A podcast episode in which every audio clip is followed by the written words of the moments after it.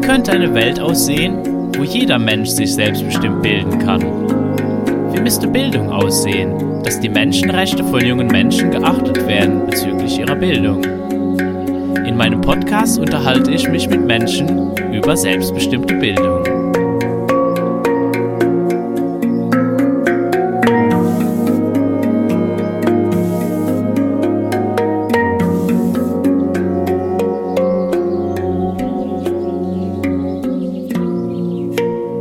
Mich heute auf eine Sternstunde mit Bertrand Stern. Willkommen bei Wie wäre es mit selbstbestimmter Bildung? Und wir unterhalten uns im Rahmen vom 15. September, das hatten wir schon mal vor drei Jahren, für einen anderen Kanal bei Free, also Full Human Rights Experience Education gemacht. Unter anderem geht es darum, dass eben am 15. September, also ich bin gerade hier am Meisterhof in Thüringen und du wirst am 15. September auch zum Meisterhof kommen für einen Vortrag zum Internationalen Tag der Bildungsfreiheit. Ja, also herzlich willkommen, Bertrand. Vielen herzlichen Dank für die Einladung. Ich freue mich sehr für die Ehre, dabei sein zu dürfen und hoffe, dass ich diese Ehre auch entsprechend gerecht werden kann. Es ist ja nicht nur der Tag der Internationale Tag der Bildungsfreiheit, sondern es ist auch der Tag der Demokratie. Und für unser Gespräch habe ich mir gedacht, dass wir auch eben diesen Aspekt uns vielleicht ein bisschen anschauen können, ähm, wie es denn auch so mit unserer Demokratie steht oder aus deiner Sicht eben auch im Kontext vom frei sich bilden, also das dann auch zu beleuchten im Kontext von den Menschenrechten und der Konvention des Kindes. Ich würde mal vorschlagen, lass uns doch vielleicht da mal einsteigen. Gerne. Also wie, wie würdest du das beschreiben, eben das frei sich bilden. Vielleicht fangen wir mal an im Kontext der Menschenrechte. Und wenn du magst, kannst du ja dann auch auf die Konvention äh, über die Rechte des Kindes eingehen und ob das überhaupt noch passt oder wie, da, wie du das siehst in Relation mit dem frei sich bilden. Zunächst einmal möchte ich formulieren, dass die Begrifflichkeit, die hier so selbstverständlich gebraucht wird, nämlich frei sich bilden, eine Wortschöpfung ist, die ich gewählt habe, weil es mir zunächst einmal darum geht, eine Begrifflichkeit zu finden, die nicht verschult ist. Also es geht nicht um Lernen, es geht auch nicht um Bildung, sondern es geht um einen Prozess, dieses Bilden findet nur in der Rückbezüglichkeit des Sichbildens und dieses wird mit dem vorangesetzten frei veranschaulicht, verdeutlicht, frei sich bilden und bitte nicht sich frei bilden, weil nicht das Bilden frei ist, sondern das sich bilden frei ist. Das ist nicht dasselbe. Darauf komme ich noch zu sprechen. Dieses frei sich bilden sehe ich zunächst einmal nicht als eine Sache, die neben anderen Sachen innerhalb der Zivilisation oder wie ich gerne sage, der Zufilisation steht, sondern als eine Haltung, sage mal eine ethische Haltung. Frei sich bilden ist für mich wie atmen oder lieben oder gehen oder sein. Das heißt, es ist die Selbstverständlichkeit für die menschliche Gattung, etwas sich zu öffnen, etwas zu entdecken, etwas zu erringen, zu experimentieren. Das heißt also die Fähigkeit, sich und seine Mitwelt zu entdecken, sich ihr zu öffnen und auch sich selbst sich zu öffnen.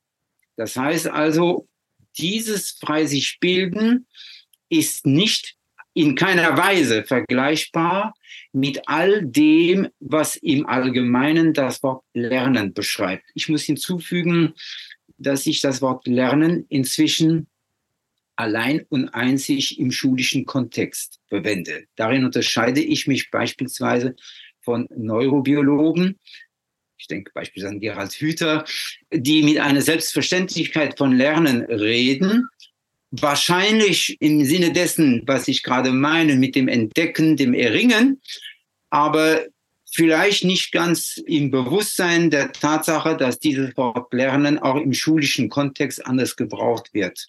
Das möchte ich noch kurz erläutern, damit die Missverständnisse klar sind. Ich komme dann wieder zurück zu der Grundfrage. Lernen im schulischen Kontext ist wie alles im schulischen Kontext zielorientiert. Es geht darum, durch einen Prozess des Reinwürgens von vorbestimmten Wissenspaketen etwas zu erreichen, nämlich eine Note, einen besseren Platz, eine Prüfung, ein Diplom, eine Bescheinigung, irgendetwas und später hoffentlich mal einen guten Beruf, natürlich gut nur im Zusammenhang mit dem, was die Zivilisation so als gut bezeichnet, was die Norm der Normalität zu beschreiben.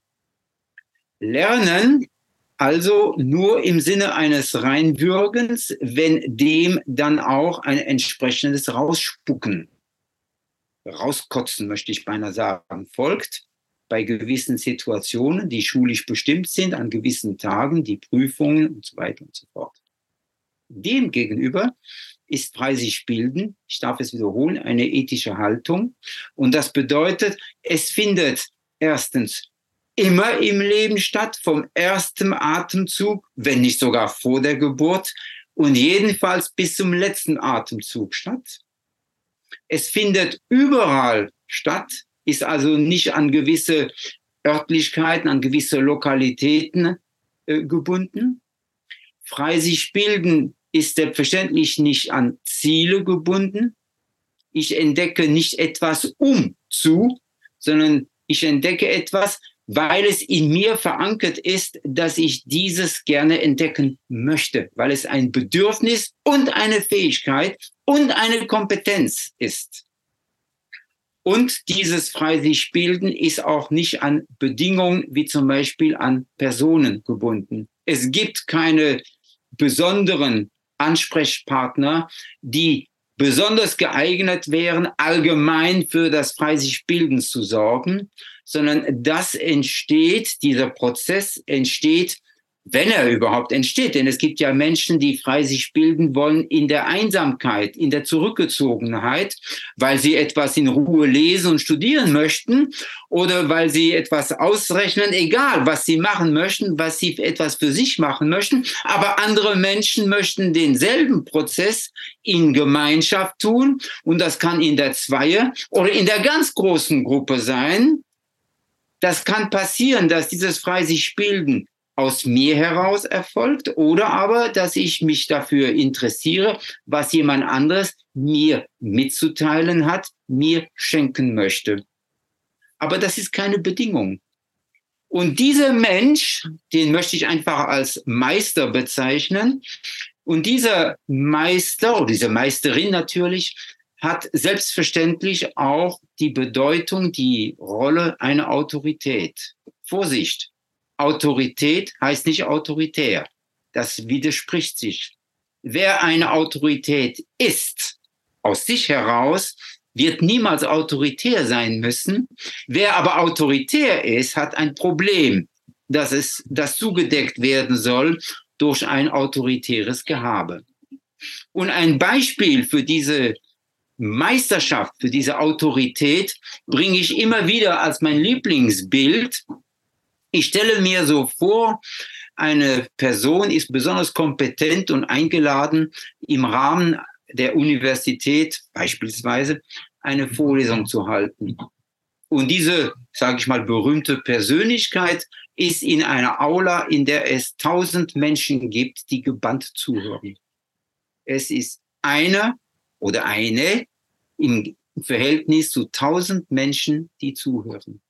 Und trotzdem ist diese eine Person, die da entweder unten oder oben steht am Pult, ist die Autorität, von der alle etwas erfahren möchten. Sie lechzen ja geradezu danach, von dieser Autorität etwas zu erfahren. Auch das ist ein Teil des Freisichbildens. Aber ich habe das beschlossen, dass ich mich da hinsetze und gebannt lausche, was dieser, dieser Mensch uns allen mitzuteilen hat. Das ist ganz, ganz wichtig. So, und jetzt noch ein letztes zum frei sich bilden, was natürlich dann den Übergang zu dem nächsten Punkt bilden wird. Ich habe gesagt, frei sich bilden scheint mir eine ethische Haltung zu widerspiegeln. Und diese ethische Haltung bedeutet und bedingt, dass ich ein Subjekt bin.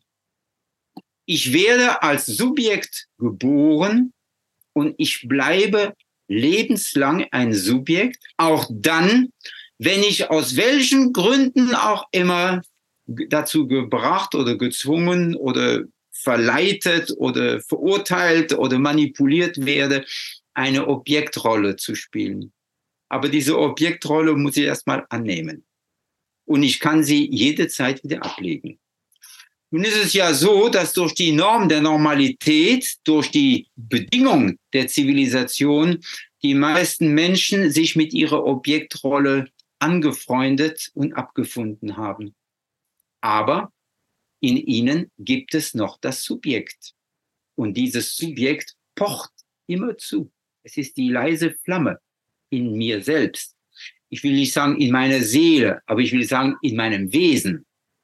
Und diese, diese leise Stimme meldet sich immer wieder. Sie meldet sich beispielsweise, wenn eine sogenannte Krisensituation ist. Was ist eine Krise? Es könnte ja sein, dass es genau der Moment ist, wo meine Subjekthaftigkeit rebelliert gegen die Übermacht einer, eines Objektstatus. Und das ist ja eine wunderschöne Situation, sich vorzustellen. Hallo mal, hier meldet sich mein wahrhaftiges Ich-Sein gegenüber dem gespielten, angenommenen Nicht-Ich-Sein, nämlich das Es, also die Objektrolle. Es ist eine Krise, es kann aber auch ein Unfall, es kann ein Albtraum sein, es kann ein Urlaub sein, es kann eine merkwürdige Situation, eine Begegnung. Es gibt tausend Situationen, in denen die Ichheit sagt, hallo mal, ich bin hier das Subjekt, ich möchte gehört und erhört werden.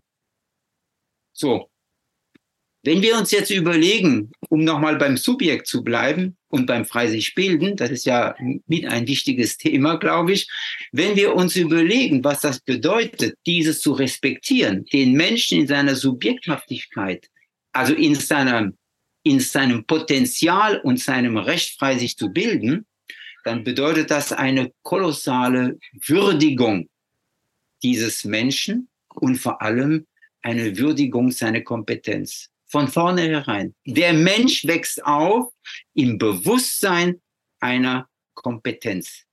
Ich will nicht übertreiben. Es gibt Dinge, bei denen ich nicht kompetent bin, von Anfang an nicht oder nie oder niemals werde. Also das ist nun mal so. Aber es gibt die Situation, die mir sehr wichtig erscheint. Ich nenne sie die Selbstwirksamkeit, dass ich in der Lage bin, in dieser Situation mit meiner Kompetenz tatsächlich zu eruieren, was vermag ich und was vermag ich nicht. Ich will mal ein konkretes Beispiel bringen, weil es vielleicht das verdeutlichen kann. Wenn ein junger Mensch in den ersten Lebensjahren das Vertrauen seiner Mitmenschen genossen hat und hat beispielsweise entdecken können, was gehen bedeutet, zum Beispiel auch fallen und sich wehtun und trotzdem sich wieder aufrichten, dann wird dieser Mensch gewisse Fähigkeiten an den Tag legen, die für unsere Welt von Krippen und Kindergärten und so weiter nur erstaunlich klingen mag. Und dann erleben wir, wenn wir offenen Auges, offene, mit offenen Sinnen durch die Welt gehen, erleben wir ganz junge Menschen, die eine unsägliche Kompetenz an den Tag legen nicht unendlich. Also ich will sie nicht übertreiben. Also ich erwarte nicht von einem äh, Fünfjährigen, äh, dass er äh, Sophokles lesen kann. Oder ich erwarte nicht, dass er, dass sie große Physikaufgaben lösen kann. Aber das, was mir wesentlich ist, ist die Aussage, können und wollen sind dasselbe. Und dieses Können und Wollen als dasselbe sind also Ausdruck des frei sich Bildens, sind Ausdruck der Würdigung des Subjekts, sind Ausdruck der Fähigkeit, frei sich zu bilden. Und das ist von kolossaler Bedeutung.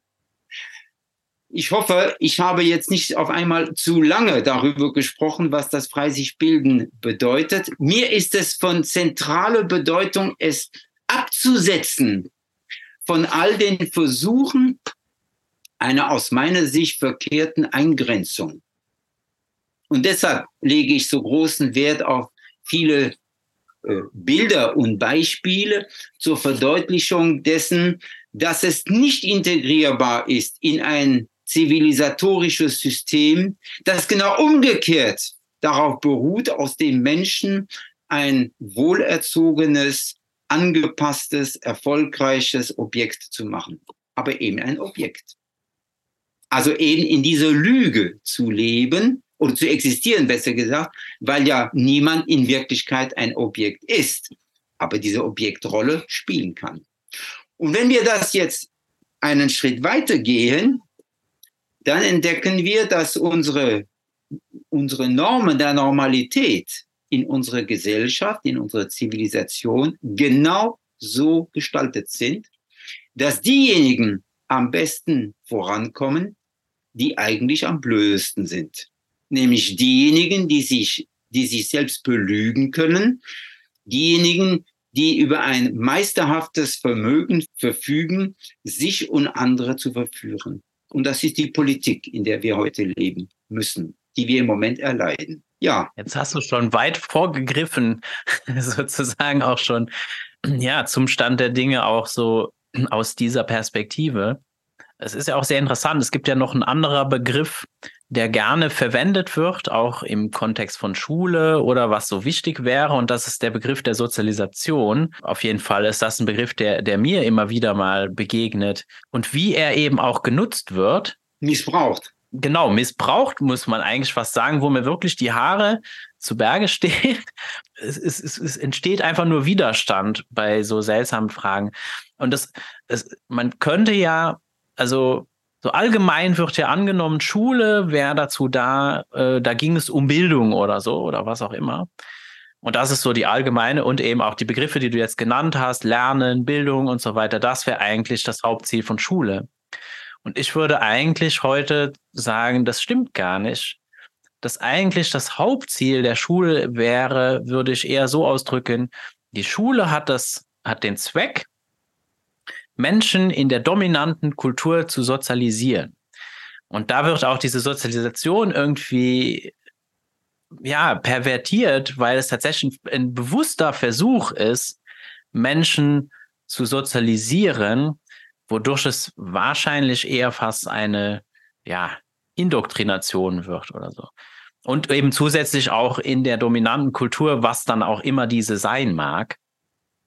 Und das ist natürlich jetzt äh, abhängig von, von der jeweiligen Region oder Kultur oder was auch immer, die dann da jetzt den Menschen sozusagen, also die Menschen sollen geformt werden, die sollen einem bestimmten Bild entsprechen und genormt werden. Und das würde ich eigentlich jetzt auch mittlerweile ja, sagen, dass das auch das Hauptthema ist. Wieso auch meiner Ansicht nach dann oft diese Frage auch vielleicht kommt, vielleicht bewusst oder unbewusst, nach der Sozialisation. Was ist denn mit der Sozialisation? Als würde diese nicht, nicht stattfinden, wenn ein Mensch nicht ein Schulgebäude besucht. Also es ist ein, einfach abstrus.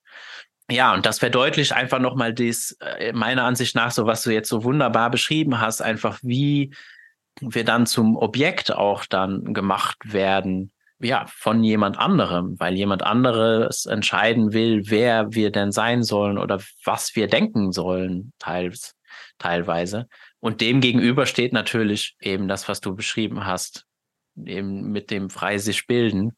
Wieso mich das auch dann sehr fasziniert oder auch eben, ich meine, ich habe jetzt eben gewählt, dass ich mich dann auf, auf Peter Grays Arbeit mit der selbstbestimmten Bildung beziehe, wo ich jetzt sagen würde, also da seid ihr euch ja auch sehr, sehr nahe, was Peter Gray in seiner Arbeit beschrieben hat und auch beobachtet hat. Ich meine, dass du, du ähm, legst es aus einem philosophischen Blick da und Peter Grays Arbeit äh, zeigt es aus einem, ja, wir können eben das, was du ja philosophisch beschreibst, das ist ja auch eine direkte Beobachtung. Es ist ja nicht einfach nur ein erdachtes Konstrukt, sondern tatsächlich können wir das tagtäglich, wenn wir wirklich hinschauen, eigentlich bei jedem, besonders bei jungen Menschen, weil es da noch intakter ist, aber eigentlich bei jedem Menschen beobachten und besonders auch bei uns selber, wenn wir wirklich mal in uns hineinfühlen würden und reflektieren, also wir können ja reflektieren,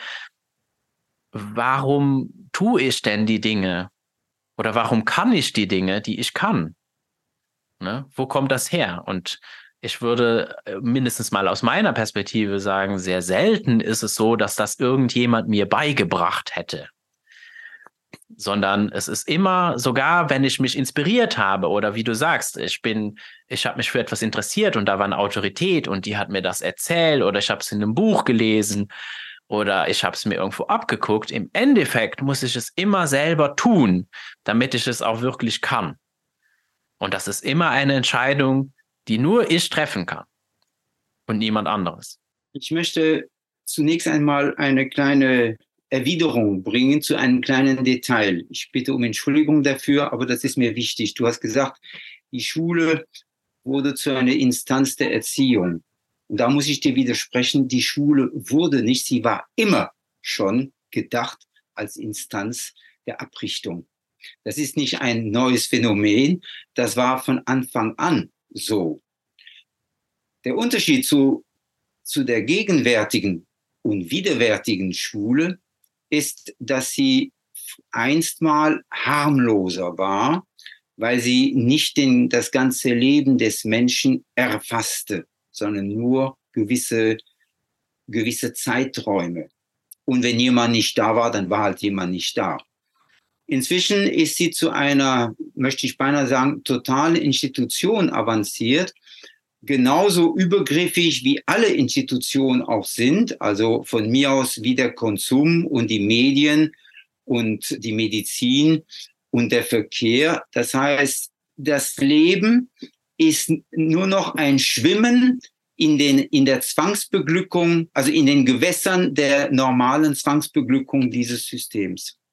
Und wir haben die Wahl, welche Zwangsbeglückung wir gerade möchten oder nicht möchten. Wobei beim Thema Schule die Wahl gar nicht besteht, weil ja die Schule, zumindest in Deutschland, ein Zwang ist. So, das ist der erste Punkt. Der zweite Punkt, ich habe ein paar Punkte, ja, mir notiert ich, auf die ich gerne kurz eingehen möchte. Der zweite Punkt ist ein Detail, aber mir von großer Bedeutung wegen der Begrifflichkeit. Peter Gray dem ich sehr, mich sehr verbunden fühle, auch wenn wir uns persönlich nicht kennen. Peter Gray ist englischsprachig. Und das ist davon Bedeutung, weil sein Sprachkontext nicht vergleichbar ist mit dem, ich sage mal, beschissenen deutschsprachigen Kontext, den wir hier haben. Wenn wir von selbstbestimmter Bildung sprechen, dann ist das im Sinne von Peter Gray in den USA ganz präzise das, was ich mit äh, frei sich bilden umschreibe. Aber selbstbestimmte Bildung in Deutschland könnte auch einen ganz anderen Zusammenhang darstellen, den Peter Gray und ich natürlich nicht teilen würden. Deshalb ist mir wichtig, das Wort Bildung nicht zu gebrauchen. Ich weiß, lieber Max, dass du das nicht so gebrauchst oder missbrauchst. Aber ich weiß, dass es auch Menschen gibt in der Reformpädagogik, in der Reformschulpädagogik, die von selbstbestimmter Bildung reden, in einem völlig anderen Zusammenhang, wo du und ich, wir niemals einverstanden wären. Also deshalb meine, meine herzliche Bitte, äh, zu akzeptieren, dass Peter Gray im Englischen in einem anderen Kontext anders zu interpretieren ist und dass einiges von dem, was er so treffend im Englischen formuliert hat, sich nicht wortwörtlich auf, äh, äh, übersetzen und auch hier übertragen lässt. Keine Kritik an ihm, überhaupt nicht. Auch keine Kritik an dir, sondern nur ein kleiner Hinweis zu den möglichen Missverständnissen, die dadurch entstehen, dass Begriffe entstanden sind. Ein ähnlicher Fall, der katastrophal ist, wäre die Schaffung des Begriffes Freilerner, über den ich ganz besonders äh, sauer, stinkig, wütend äh, und zu Felde ziehe, weil dieser Begriff völliger Quatsch ist, weil natürlich jede Schullehrerin und jede Schullehrer von sich behaupten kann, dass in seiner Klasse alle äh, Schülerinnen und Schüler frei lernen. Ja, selbstverständlich lernen sie frei. Das Problem ist nicht das Frei, sondern das Problem ist das Lernen. Der Begriff ist einfach verkehrt gewählt. Also nur um zu sagen, da bin ich besonders empfindlich in Bezug auf Begrifflichkeit. Nicht, dass ich da einen Wunsch hätte, äh, mich auszusondern oder abzusondern und etwas dogmatisch zu erscheinen. Ich bin ja nicht dogmatisch, sondern nur, dass es mir wichtig ist, hier für Klarheit zu sorgen. Ich bin ja sehr dankbar, dass du das ansprichst. Ich habe äh, jetzt erst vor kurzem dazu auch einen Artikel auf meinem neuen Substack veröffentlicht, den ich auch an dieser Stelle vielleicht mal einfach empfehlen würde als zusätzliche Ressource eigentlich oder noch weiterführende äh, Art, jetzt äh, den Podcast zu genießen, indem es jetzt auch noch in schriftlicher Form Artikel zu ganz spezifischen Thematiken gibt. Und in diesem Artikel, ich habe ihn auch dann äh, betitelt, wir meinen doch sicher alle dasselbe. Und äh, das geht's, da geht es genau um diese Begrifflichkeiten. Und ich hatte mir jetzt ein, ein anderes Beispiel als ja, also einfach um zu zeigen, wie abstrus das werden kann. Und das ist der Begriff vom selbstbestimmten Lernen. Da haben wir ja sogar noch die Kombination von dem Ganzen.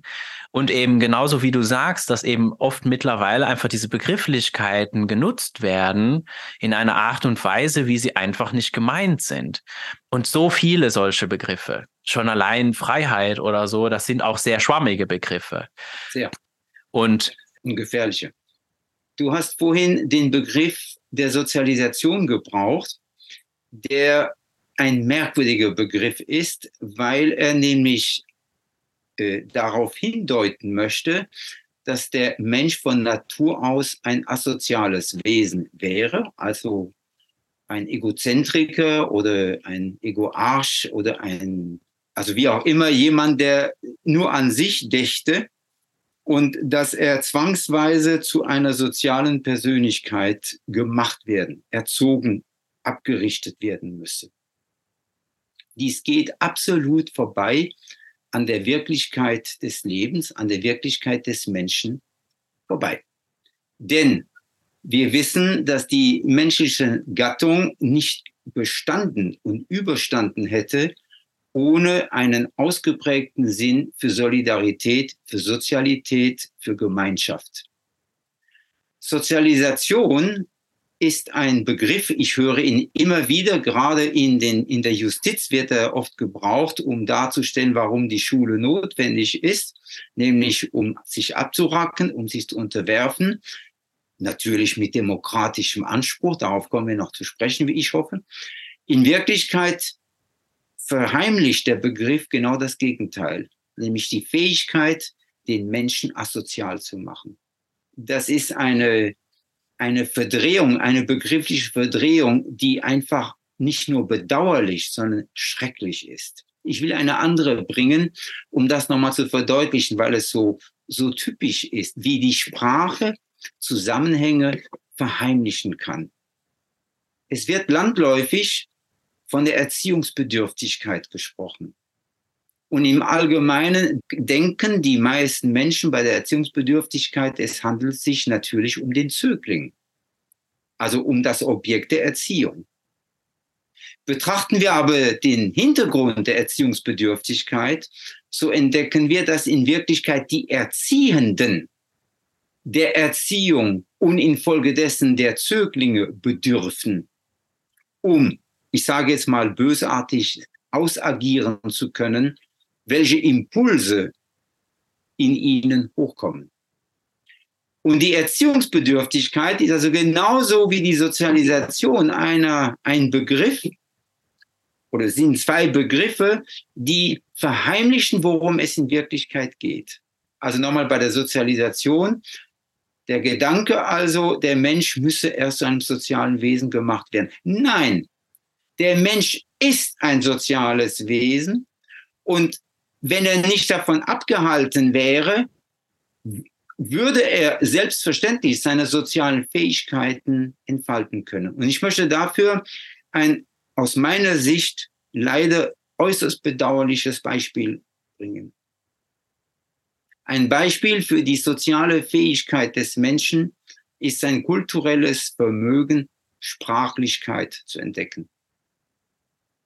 Sprachlichkeit beginnt erstmal mit den Lauten, die der Mensch produziert daraus entstehen Wörter und daraus entsteht nach und nach die Sprache. Also eine kodifizierte Mitteilung, die deshalb kodifiziert ist, weil sie ja wiederholbar ist. Das heißt, ich kann meine Mitteilung wiederholen und sie ist immer noch morgen, übermorgen, nächste Woche in eben dem Sinne gültig. Wenn ich sage, Max ist ein netter Mensch, dann ist diese Aussage jetzt gültig, sie ist aber auch morgen und übermorgen gültig. Und wenn ich sage, ich liebe dieses Buch oder ich mag diese Gegend, dann sind das Aussagen, die wiederholbar sind. Sie haben eine konkrete, einen konkreten Inhalt, der nachvollziehbar ist auch für diejenigen, die das hören.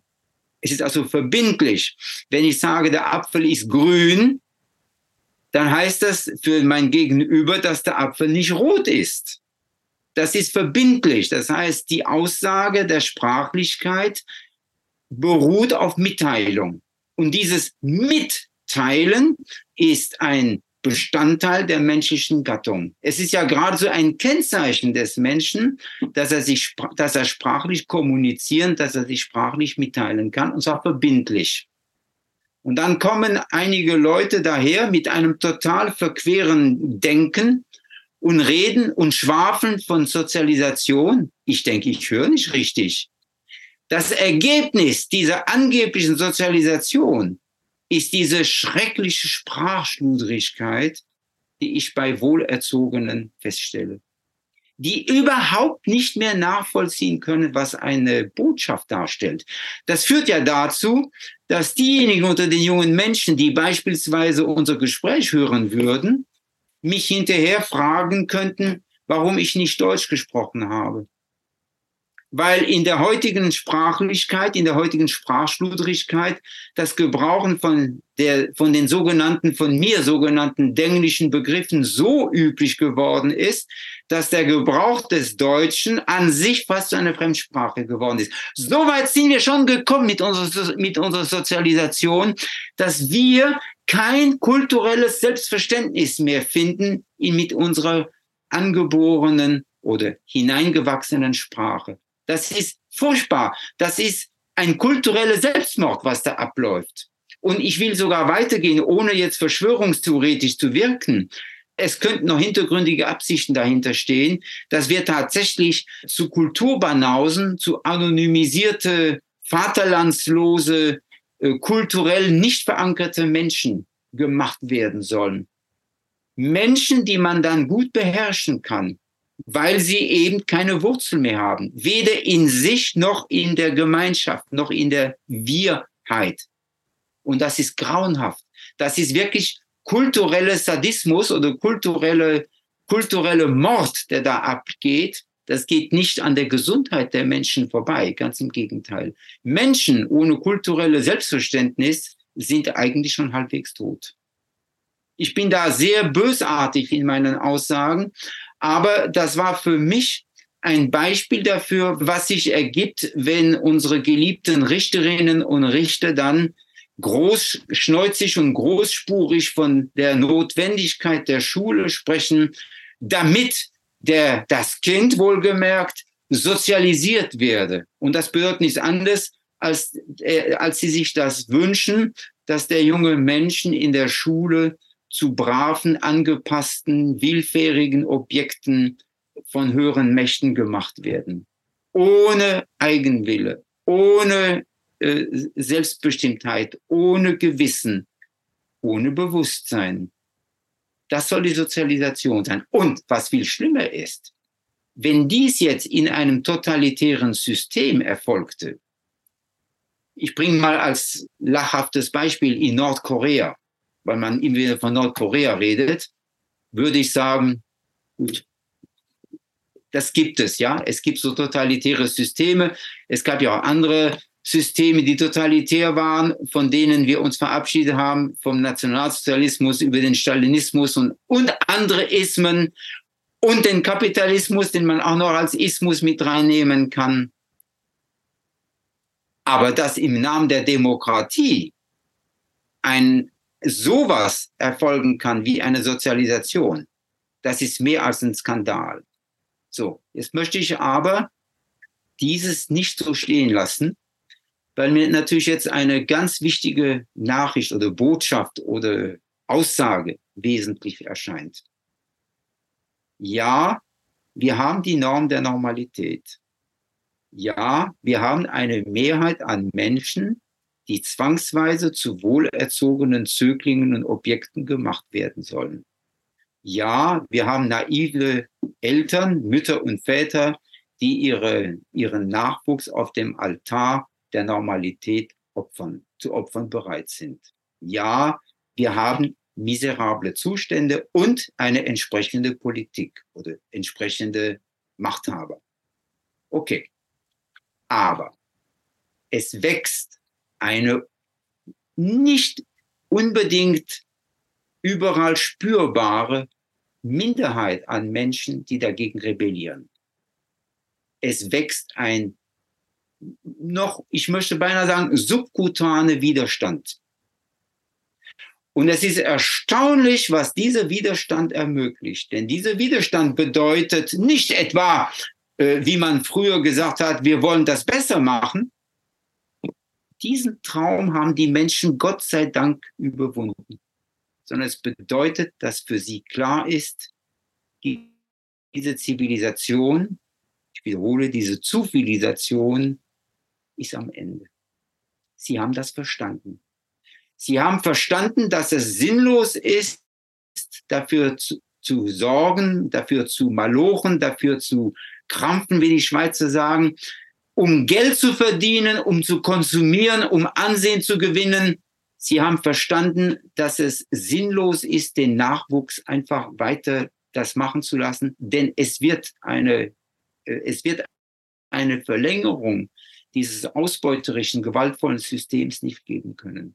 Und das haben, ich wiederhole es, einige Mütter und Väter gefühlt und verstanden. Und sie leisten Widerstand. Das ist nicht immer ein deutlicher Widerstand, das ist nicht mal ein aktiver Widerstand, aber es ist ein Zeichen, dass es eine Rückbesinnung gibt auf den natürlichen Wandel, der in den Genen der Erde, in den Genen der Natur, in den Genen des Lebens enthalten ist.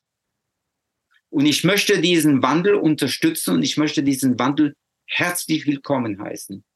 Und das Interessante daran ist, ja, ich wiederhole, wir haben eine Mehrheit an einer dumpfen Masse. Und ich behaupte, ohne unbedingt elitär klingen zu wollen, ich behaupte, dass diese dumpfe Masse schlicht und einfach untergehen wird. Es ist nicht nett von mir, aber ich glaube es trotzdem. Sie wird einfach an ihren eigenen Widersprüchen, an ihren Ansprüchen, an ihren Aussprüchen und an anderen Arten von Wahn wird sie einfach diese Masse, diese träge Masse untergehen. Und diejenigen, die heute schon, wie ich vorhin beschrieb, selbstbewusst, kompetent, subjekthaft sind, die werden sich nicht mehr einfügen wollen und einfügen lassen können. Und diese Menschen werden in der Tat das Leben ermöglichen. Das ist jetzt sozusagen auf der Kippe. Und wir haben innerhalb unseres angeblich demokratischen Systems jetzt diese zwei, ich sag mal, ungleiche Blöcke. Wir haben eine Mehrheit, die für sich beansprucht, das Demokratische zu sein. Ich behaupte, das ist nur die Demokratur. Und wir haben eine Minderheit, die sagt, und jetzt komme ich nochmal auf deine Aussagen, lieber Max, eine Minderheit, die sagt, ich bin Mensch und weil ich Mensch bin, stehen mir Menschenrechte zu. Und diese Menschenrechte hängen nicht von Mehrheiten ab der Grundzug der Menschenrechte ist ein doppelter. Die Unterstützung des einzelnen Menschen und die Unterstützung seiner Abwehrfähigkeit gegenüber der staatlichen, behördlichen und herrschaftlichen Übergriffigkeit oder Gewalt der Sinn der Menschenrechte, zumindest der menschenrechtlichen Artikel, zum Beispiel im deutschen Grundgesetz, in den 19 ersten Artikeln, war der Schutz des Menschen vor der staatlichen Übergriffigkeit. Und es ist ganz klar und eindeutig, dass wenn ein Mensch, egal wie jung er ist, sagt, hallo mal, ich bin Mensch, ich bin Subjekt, dass dieser Mensch niemals zu einem Objekt gemacht werden kann. Und jener Staat und seine Behörden und seine Justiz, die das jetzt versuchen wollten, würden sich automatisch jenseits der Demokratie bewegen. Das ist jetzt eine gewagte Aussage, ich bin mir dessen bewusst, aber sie ist von großer Bedeutung. Und sie ist von großer Bedeutung deshalb, weil sie auch sozusagen richtungsweisend ist für das, was in den letzten Monaten und Jahren juristisch bei der Justiz stattgefunden hat. Darauf kommen wir vielleicht noch zu sprechen. Also nochmals, ein Ungleichgewicht zwischen einer dumpfen Masse, die für sich beansprucht, die Norm der demokratischen Normalität darzustellen, und einer energischen, dynamischen Minderheit an einzelnen Menschen, die für sich beanspruchen, ich bin Subjekt, ich bin Mensch und infolgedessen stehen mir die Menschenrechte zu, um mich zu verteidigen gegenüber der Übergriffigkeit von Staat und natürlich vom Volk, wenn, wenn die dann außer Rand und Band passieren. So, damit ist natürlich etwas gesagt, etwas grundsätzlich zur Demokratie und ich komme nicht umhin an dieser Stelle an die leidvollen drei Jahre zwischen 2020 und 2023 zu erinnern, die nur eine Vorübung waren. Also ich meine jetzt die Corona-Pandemie, eine Vorübung waren dafür, was uns vielleicht blühen könnte, wenn wir uns nicht zu Wehr setzen. Denn es könnte passieren, dass das, was da äh, drei Jahre lang oder zumindest zwei Jahre lang ausgeübt wurde, nur der Vorgeschmack war für den Versuch eines Systems, uns völlig zu versklaven. Und je, je konkreter, je aktiver, je menschlicher wir uns als Subjekte verhalten, desto größer ist die Chance, dass wir dieses kranke Ansinnen zu Fall bringen. Aber ich muss es klar so erwähnen, es ist dramatisch genug, was gewesen ist. Die Konsequenzen sind ja bekannt oder man könnte sie kennen, wenn man, wenn man will. Die meisten müssen das ignorieren. Dafür gibt es psychologische Gründe. Man könnte da sagen, Identifikation mit dem Aggressor. Ich darf nicht, ich darf mir nicht eingestehen, dass ich mich vertan habe, als ich dieses und jenes mitgemacht habe. Also muss ich sagen, es war richtig und die anderen sind die Bösen. Und das wird nach wie vor behauptet.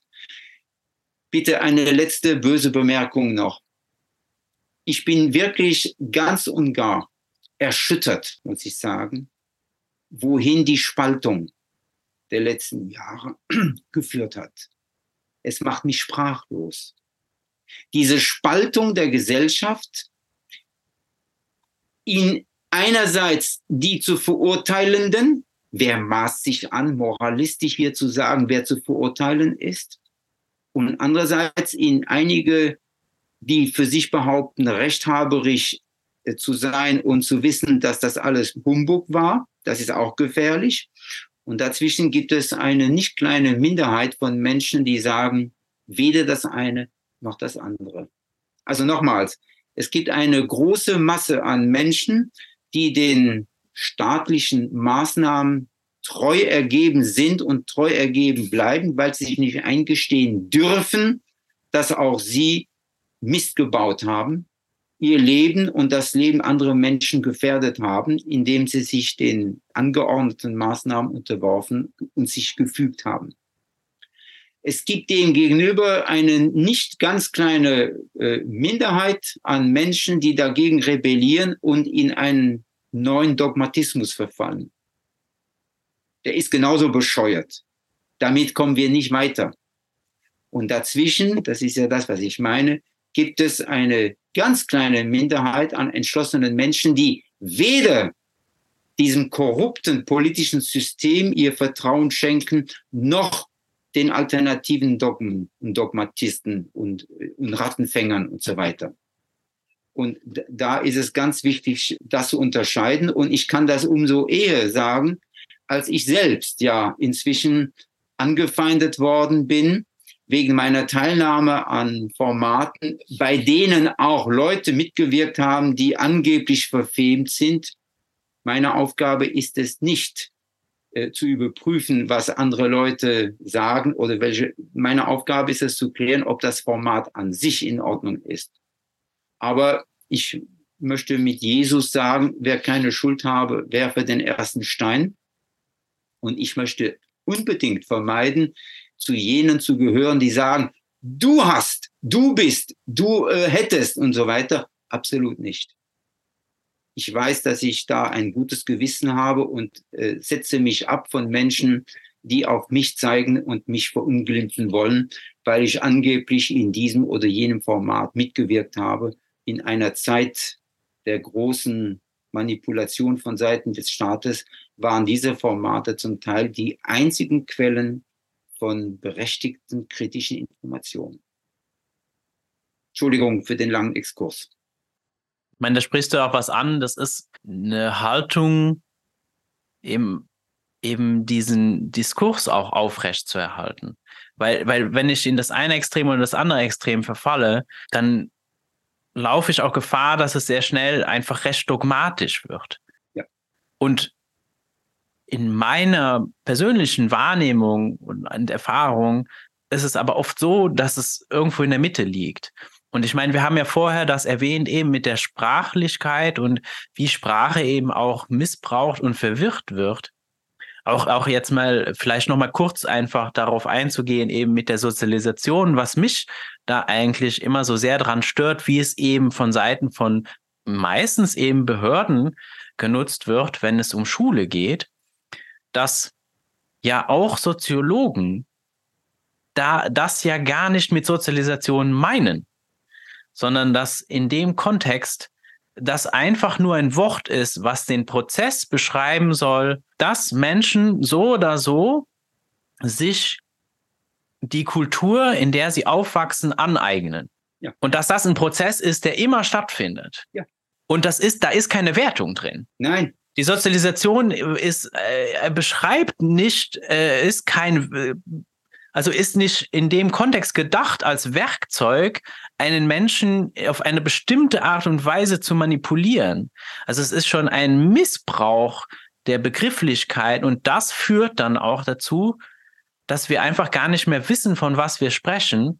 In dem Kontext habe ich das Gefühl, dass sehr viele Diskurse, die heute stattfinden und Debatten, wenn es denn überhaupt noch Debatten sind, weil es ist meistens einfach der eine schreit in der Ecke laut und der andere schreit in der Ecke laut. Aber beide hören sich nicht zu. Und niemand versucht auch zu verstehen oder fragt mal nach, was meinst du eigentlich? Und das wäre aber meiner Ansicht nach das, was notwendig wäre, um diese Verwirrung eigentlich wieder zu klären.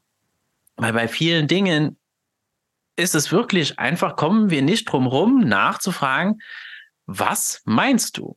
Und das war zum Beispiel auch in dem Kontext, wenn, wenn ich damit konfrontiert wurde, dann, äh, ich meine, Menschen, die meinen Podcast schon öfter mal zugehört haben, wissen, dass ich ja gebürtig aus Luxemburg bin. Das heißt, ich habe ja sowieso schon mal einen ganz anderen, kommuniziere jetzt hier mit dir auf Deutsch, aber das ist ja nicht meine Muttersprache.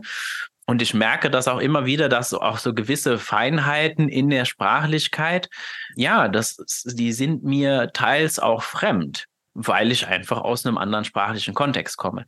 Aber jetzt mal davon abgesehen, also worauf ich hinaus wollte, eben dann diese Situation mit Schulinspektoren zu tun zu haben im Kontext von äh, einer außerschulisch, einem außerschulischen Bildungsweges, was dann ja auch oft Homeschooling genannt wird und so weiter. Und da brauchen wir jetzt auch nicht anzufangen, was mit dieser Begrifflichkeit gemeint sein soll, weil das ist nicht klar. Aber das ist aber den meisten Menschen nicht klar dass es nicht klar ist. Auch wieder so ein Wort, was man beispielhaft auch nehmen kann, was zum Beispiel in diesen Jahren, die du jetzt erwähnt hast, in einem Kontext dargestellt wurde, der auch überhaupt nicht dem entsprochen hat, was denn irgendwelche Menschen, die vorher sich eben Homeschooler genannt hätten oder gesagt hätten, wir machen Homeschooling, also keinster Weise beschrieben hätte, was deren Alltag gewesen wäre oder wie das dann vonstatten gehen sollte oder sonst irgendwas. Also mal davon abgesehen und wo ich auch dann einfach mir die Frage gestellt habe, was ist denn hier los? Warum stellt denn niemand die Frage, was meint ihr denn damit? Und warum wird es nicht gehört, wenn Menschen darauf hinweisen, aber Moment, du benutzt dieses Wort jetzt in einem völlig abstrusen Kontext und du veränderst gerade, ja, würde ich schon fast sagen, also es, es, es sieht auf jeden Fall so aus, als wollte da äh, eine Institution bewusst die Definition des Begriffes verändern. Oder äh, mindestens mal, wie sie zu gebrauchen ist. Und das ist etwas, was, was ich einfach sehr, sehr seltsam finde.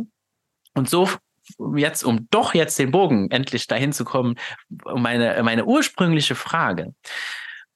Im, auch jetzt äh, besonders im Kontext vom 15. September, eben dem Internationalen Tag der Bildungsfreiheit, ergibt sich eine gewisse Problematik mit einem bestimmten Artikel der Menschenrechte. Und ich beziehe mich jetzt auf Artikel 26, nämlich dem Recht auf Bildung. Und da gibt es jetzt besonders in der deutschen Übersetzung, und da wird es schon mal interessant, einfach wie entschieden wurde, diesen Artikel auf Deutsch zu übersetzen. Da steht zum Beispiel, jeder hat das Recht auf Bildung. Die Bildung ist unentgeltlich, zumindest der Grundschulunterricht und die grundlegenden Bildungen. Und jetzt kommt's. Der Grundschulunterricht, der Grundschulunterricht ist obligatorisch. Fach- und Berufsschulunterricht müssen allgemein verfügbar gemacht werden und die Hochschulunterricht muss allen gleichermaßen entsprechend ihren Fähigkeiten offen stehen. So.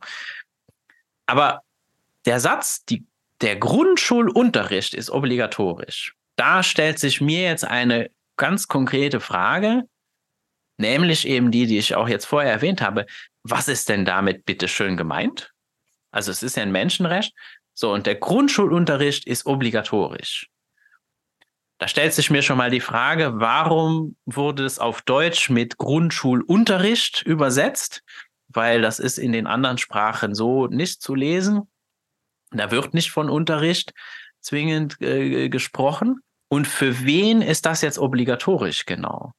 Und da wird es ja jetzt interessant, auch eben, wie das dann oft ausgelegt wird, warum sich dann auch in Gerichten auf das Recht auf Bildung bezogen wird im Sinne der Schulpflicht weil ja das da stehen würde. Und so müsste das ja umgesetzt werden. Wobei sich da ja auch schon wieder die Frage stellt, hier wird ja nur von Grundschulunterricht gesprochen, aber irgendwie äh, ist es ja auch ein leichtes dann zu sagen, na ja, aber wir haben auch noch entschieden, dass das auch noch dann ja darüber hinaus noch irgendeine Pflicht und eine Obligation erwirkt. Und da ist jetzt die Frage, die sich mir stellt, ist hier ein Riesenmissverständnis? Oder ist hier wirklich etwas nicht geklärt? Ist das, wie ist das zu verstehen und wie, was würdest du, äh, was meinst du dazu? Artikel 26, woraus? Äh, aus den Menschenrechten. Also die, die, die Vereinten, aus den Vereinten Nationen der UN, also die, genau. Gut. Also die Deutschen haben in der Tat eine Übersetzung vorgelegt, die nicht dem Original entspricht. Im Original steht da nichts von äh, Grundschulunterricht, sondern gemeint war, ich, ich muss Verschiedenes sagen, ja, dazu. Gemeint ist zunächst einmal das Menschenrecht, ich wiederhole es, Rechte des Menschen sind gegenüber einer staatlichen Übergriffigkeit zur Abwehr der staatlichen Übergriffigkeit. Und da passt so eine Aussage wie Grundschul soll Pflicht sein absolut nicht rein. Ich könnte mir vorstellen, dass im ursprünglichen Dokument die Rede davon war, dass die Staaten verpflichtet sind, einen Grundschulunterricht zu ermöglichen, nicht dass die Menschen. Aber wir bewegen uns hier in einer auf einer Ebene, die nicht unterscheidet zwischen Pflichten und Rechten. Wir müssen davon ausgehen, vom Grundjuristischen, vom Grundlagen des Juristischen, dass der Mensch mit Rechten geboren wird und allmählich in Pflichten hineinwächst. Sein erstes Recht ist sein Recht auf Leben. Und ich möchte sagen, sein zweites Recht, was sich daraus ableitet, ist sein Recht auf ein Leben als Subjekt. Und wenn er Subjekt ist, kann er niemals einer Zwangsinstitution zwangsweise unterworfen werden. Das geht nicht. Selbst ein Gefängnis ist auch nur möglich nach einem, wie ich hoffe, fairen juristischen Prozess. Ich weiß, dass es eine Illusion ist, aber trotzdem, es findet erst ein Prozess statt, also ein Verfahren. Und da muss dann jemand urteilen.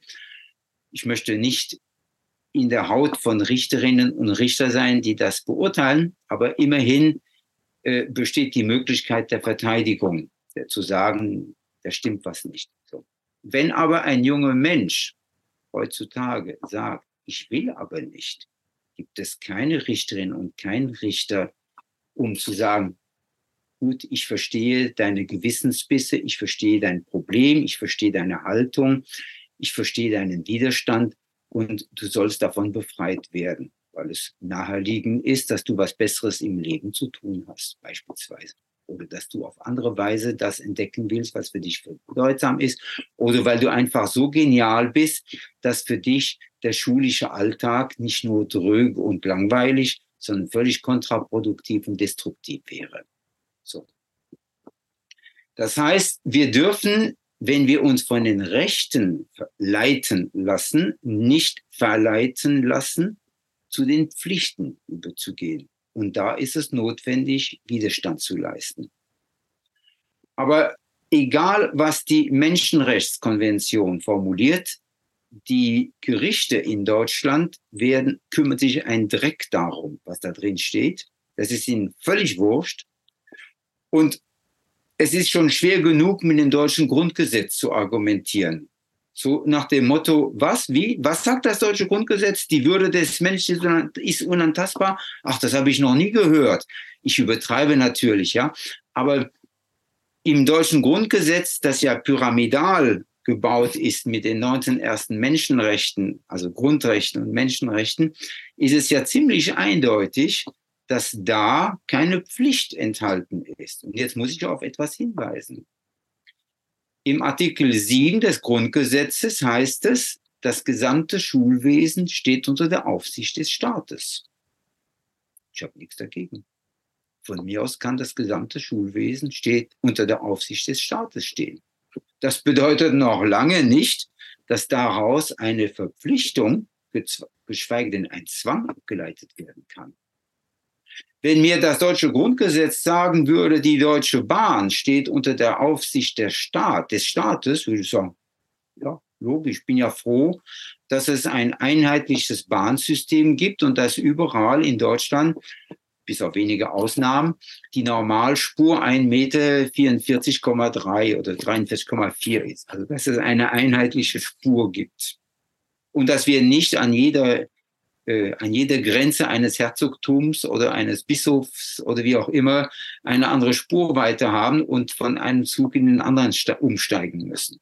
Also, dass das gesamte Verkehrswesen unter der Aufsicht des Staates steht, bedeutet noch lange nicht, dass ich nicht das Recht habe, auch zu Fuß zu gehen. Übrigens, auch da ein blöder Begriff, denn wie soll ich anders gehen als zu Fuß? Also, gehen ist ja zu Fuß. Aber gut, die Sprache ist nun mal so. Also, und wenn ich nicht auf meinen zwei Beinen mich bewegen will, was ich ja wörtlich als automobil bezeichne, also selbstbeweglich, dann benutze ich eine Technik. Dann bin ich technomobil. Und das beste Beispiel einer selbstbestimmten Mobilität ist für mich das Fahrrad. Gut. Und für das Fahrrad brauche ich natürlich Fahrradstraßen oder Fahrradwege oder Fahrradspuren. Und da habe ich nichts dagegen, dass die öffentliche Hand, ob es jetzt der Bund oder das Land oder die Kommune ist, die zuständig sind, das ist mir völlig wurscht, aber dass da Fahrradwege bestehen, dass ich mich also relativ leicht und, und bequem von A nach B bewegen kann oder sogar von A über B nach C. So. Das sind aber Rechte und nicht Verpflichtungen. Ich bin also nicht verpflichtet, ein Transportmittel zu benutzen. Der Staat kann mich nicht dazu verurteilen, den Bus 1 und die Zuglinie 2 und das Flugzeug 3 zu nutzen. Ich bin da frei. Ich kann sagen, ich möchte mich gar nicht bewegen oder ich möchte mich auf meinen zwei Beinen bewegen oder ich möchte dieses oder jenes Verkehrsmittel äh, benutzen. Über die Bedingungen der Verkehrsmittel können wir uns ein anderes Mal unterhalten. Das ist jetzt nicht so wesentlich, ja. Dass es natürlich gewisse Verkehrsmittel gibt, die besonders kontraproduktiv sind. Das brauchen wir jetzt nicht näher zu erläutern. Aber der Staat hat nicht die, nicht die Aufgabe, mich dazu zu verurteilen. Weiteres Beispiel, einfach der, der Verdeutlichung wegen, weil das einfach lächerlich ist. Unsere wohlmeinenden Väter, ich meine jetzt unsere Politiker, könnten ja feststellen, dass wir uns alle schlecht ernähren. Und sie könnten dekretieren, dass wir jetzt alle zwangsweise so oder so ernährt werden sollen. Und zwar dreimal am Tag an einem bestimmten Ort eine bestimmte Kost, die medizinisch vorgeschrieben wird mit dieser und jene Tablette und mit diesem und jenem Vitamingehalt und ich weiß nicht, was für ein Scheiß noch alles so. Mein Gefühl, nichts da. Meine Subjekthaftigkeit, mein Geschmack, meine Abwehr, meine Abscheu vor dieser oder jener Sache, keine Rolle ich muss, ich muss willfährig mich dem unterwerfen, was der gute Vaterstaat für mich beschlossen haben könnte. So, das ist natürlich völlig undemokratisch. Und jetzt haben wir dieses große Problem, dass wir als Erwachsene, du und ich, wir uns gegebenenfalls mit demokratischen Mitteln zur Wehr setzen können. Gegen beispielsweise eine uns verletzende Übergriffigkeit. Was ist aber mit dem jungen Menschen? Kann er sich zur Wehr setzen? Nein, kann er nicht. Ihm wird das vorenthalten. Er hat nur Pflichten. Er wird nur Pflichten unterworfen. Rechte, sich zu verteidigen, gibt es nicht. Werden nicht anerkannt. Und trotzdem muss ich in den letzten Monaten und Jahren feststellen, dass die Anwältinnen und Anwälte, mit denen ich zusammenarbeite, genau diese Subjekthaftigkeit des frei sich bildenden Menschen in den Vordergrund rücken, um zu verdeutlichen, dass es hier nicht darum geht, und jetzt muss ich mal kurz ein kleines Detail einführen, dass es nicht um den Vorwurf geht, der bei Bußgeldverfahren in Deutschland immer wieder geltend gemacht wird. Die Bußgelder bis, also bei Menschen unter 16 richten sich ja immer an die Mütter und oder an die Väter mit dem fast immer gleichlautenden Argument, ihnen wird zur Last gelegt, nicht für den ordentlichen Schulbesuch ihrer Tochter X oder ihres Sohnes Y gesorgt zu haben. Hallo mal. Ich als Vater habe dafür gesorgt. Mein renitenter Sohn hat mir gesagt, was du machst, ist mir egal. Ich gehe nicht hin. So. Das heißt, wir haben hier einen eklatanten Fall, den ich immer so beschreibe. Zwei Kräfte, nämlich der Staat und seine Institution einerseits, die Elternschaft andererseits, sollen sich streiten zu äh, Lasten einer abwesenden dritten Partei, nämlich der betroffenen jungen Menschen. Das ist absolut undemokratisch. Man kann vom juristischen her niemandem eine Pflicht auferlegen, dem nicht zuvor das Recht zuerkannt wird, sich gegenüber dieser Pflicht zur Wehr zu setzen. Das ist ein Grundzug des Juristischen, des demokratisch-juristischen. Aber bei jungen Menschen wird das im Allgemeinen so. Bei sogenannten Kindern wird das so gemacht. Bei jungen Menschen funktioniert es schon nicht mehr. Und das ist ein wesentlicher Unterschied. Also, ich wollte damit nur sagen, es gibt Möglichkeiten, die sich daraus ergeben, dass wir gewisse Denksysteme, Denkschablonen verlassen. Und eine dieser Denkschablonen, es tut mir leid, ich komme nicht umhin, es zu hervorzuheben, weil es eine Spezialität ist von mir. Jeder Koch hat seine Spezialität und jeder Schneider und jeder Beruf und ich habe meine ist die Infragestellung der Begrifflichkeit Kind. Das Kind, das ist ein Symbol, das ist ein Kennzeichen des Objektes. Wenn wir sagen, meine Tochter, mein Sohn, und wenn wir sagen, der junge Mensch, dann ist das Kind weg. Und wo kein Kind ist, gibt es dann auch keine Möglichkeit, zumindest sage ich das mal so, keine Möglichkeit, einen, einen Menschen zum Objekt zu degradieren. Kinder sind prinzipiell degradierte Wesen. Sie sind prinzipiell diskriminierte Wesen, denen Menschenrechte vorenthalten werden. Aber junge Menschen sind Menschen.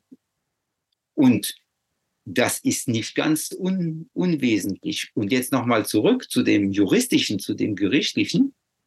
Ja, und in der Auseinandersetzung, die manche Mütter und Väter bei Gericht führen müssen, weil sie dann mit einem Bußgeld konfrontiert werden, enden viele dieser Prozesse, diese Verfahren mit einer Verfahrenseinstellung oder noch besser mit einem Freispruch, weil den Müttern und oder den Vätern kein Vorwurf gemacht werden kann.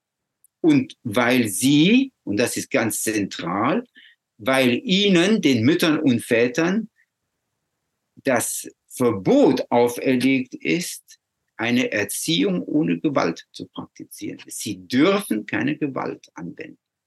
Das ist ein Widerspruch.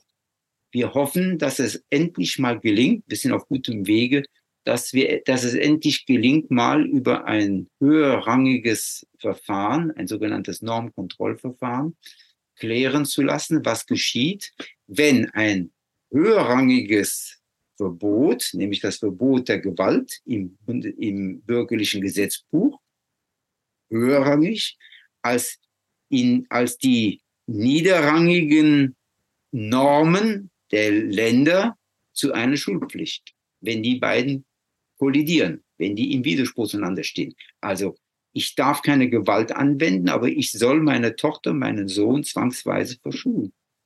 Wenn sie oder er sagt, nein, was soll ich machen? So, dieser Widerspruch muss juristisch aufgelöst werden. Witzigerweise entziehen sich die meisten Gerichte der Klärung und stellen das Verfahren ein, weil sie dreieinhalb Minuten Zeit haben, um da eine Entscheidung zu fällen. Einige erkennen an, dass die Mutter oder der Vater nicht schuld ist und reden und machen einen Freispruch. Aber Vorsicht, ein Freispruch ist kein Freibrief.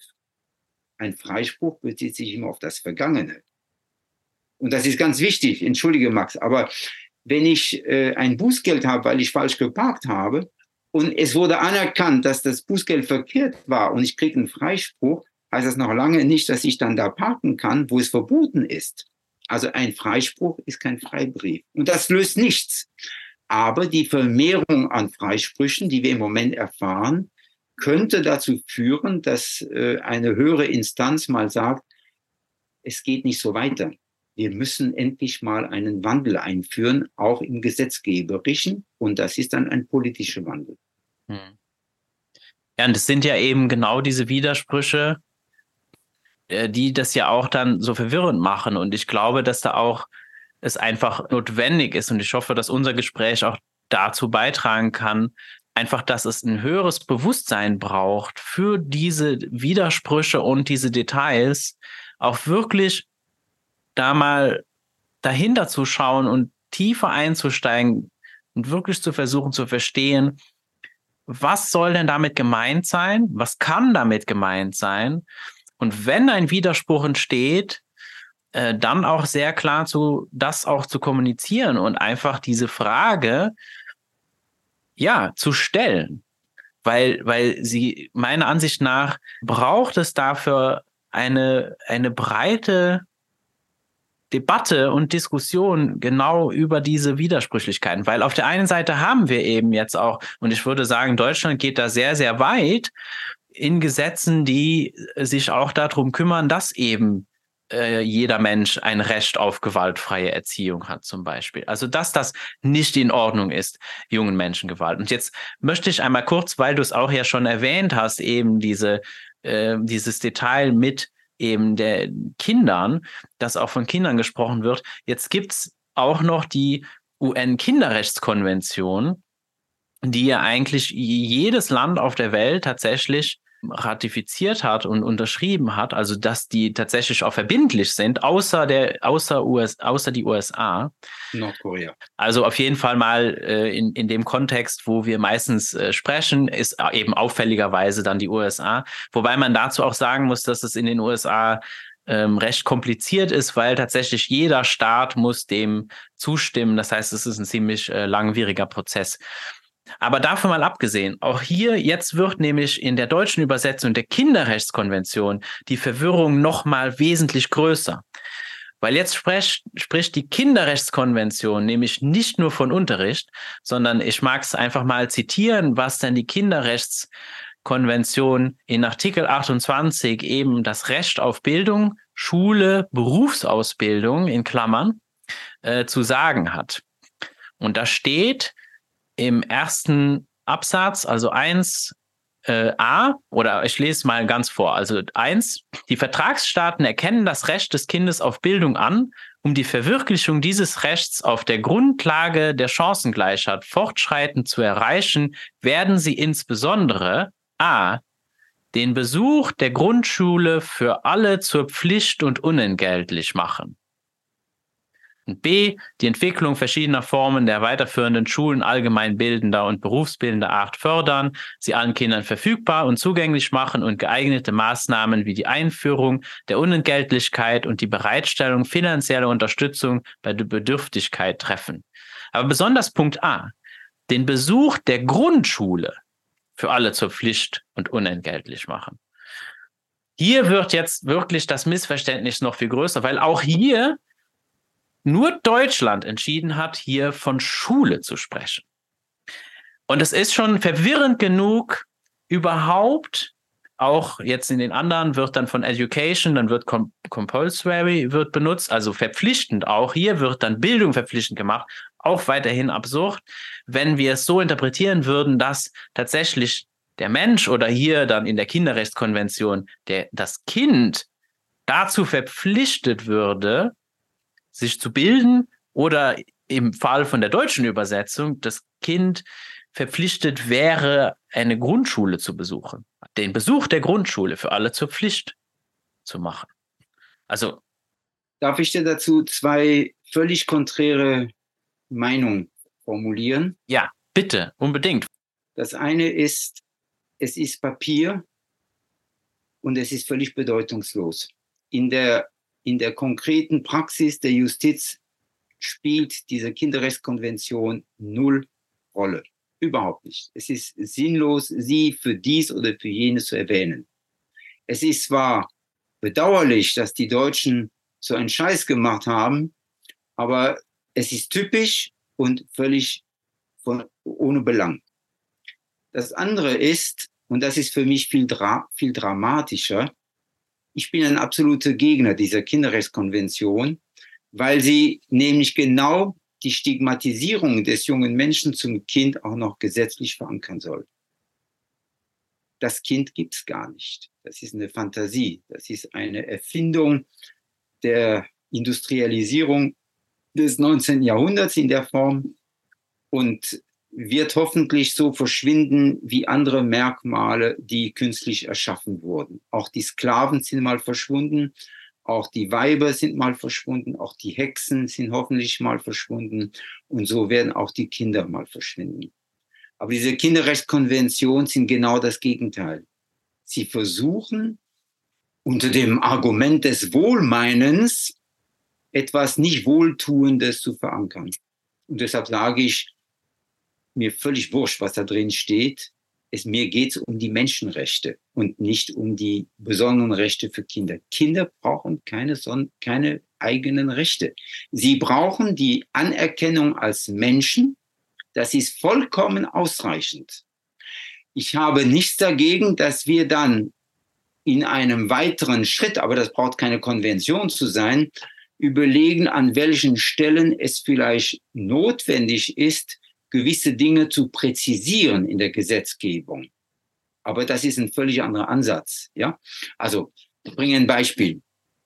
Ich, ich verrate mal etwas, ja, äh, was aus meinem Leben ist. Ich kann mich erinnern, dass ich schon mit neun oder zehn Jahren gefahren bin, PKW gefahren bin. Ich saß am Anfang auf den, auf, auf den, auf dem Schoß meines Vaters und habe dann äh, gelenkt und, und, und, und bin einfach gefahren. Gut, meine Füße waren noch nicht lang genug, um noch bis zu den Pedalen zu gelangen. Aber das hat sich, als ich 12 und 13 war, schon sehr wesentlich verändert. So. Jetzt stellen wir uns mal vor, wir würden in einer, in einem Zusatzprotokoll zu den Menschenrechten verankern, Fahren ist gebunden an das 18. oder 16. Lebensjahr. Völliger Quatsch.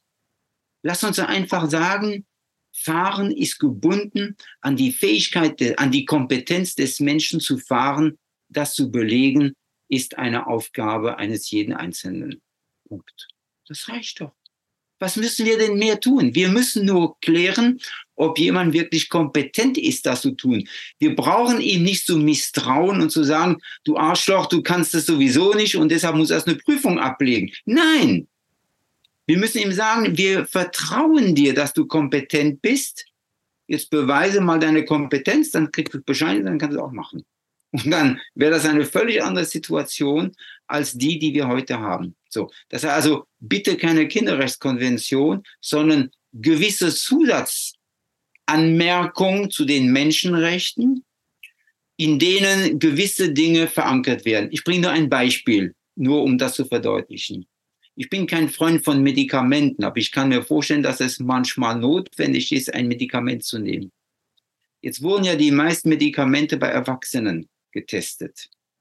Ich könnte mir vorstellen, dass es notwendig ist, hier dafür zu sorgen, dass auch junge Menschen in gewissen Situationen Zugang zu Medikamenten bekommen, die für sie geeignet sind. Also müssen wir in einem Zusatzprotokoll verankern, es soll die Pharmaindustrie, mit der ich wahrlich nicht befreundet bin, aber es soll die Pharmaindustrie dafür sorgen, dass es in manchen Fällen auch Medikamente gibt, die für junge Menschen geeignet sind oder die für junge Menschen nicht schädlich sind. Vielleicht müssen wir es negativ formulieren. So, das ist nur ein Beispiel, ja. Aber alle anderen kinderbezogenen Verbote müssten wir aufheben. Das sind ja völlige Wahnsinn. Jetzt möchte ich aber nochmals auf eine Anmerkung, lieber Max, zurückkommen, die du vorhin getroffen hast, weil ich ein Problem habe mit einer deiner Aussagen. Es tut mir leid, aber das ist mir ein ganz wichtiges, ein ganz wichtiger Punkt. Du hast gesagt, wir müssen klären, ob es, äh, ob die Menschen ein höheres Bewusstsein haben. Und ich stoße mich, das war deine Aussage, höheres Bewusstsein. Und ich stoße mich an dem Wort hören. Mir reicht es, wenn sie sich bewusst sind. Das Bewusstsein an sich reicht. Sie müssen nicht höher sein. Ich sagte, warum ich da, äh, warum ich darauf poche und warum mir das wichtig ist, weil beim höheren Bewusstsein sind wir in der Gefahr, eine Elite zu schaffen. Und das möchte ich nicht. Jeder Mensch, egal wer er ist, ist in der Lage, sich seine bewusst zu sein. Da braucht man kein höheres Bewusstsein.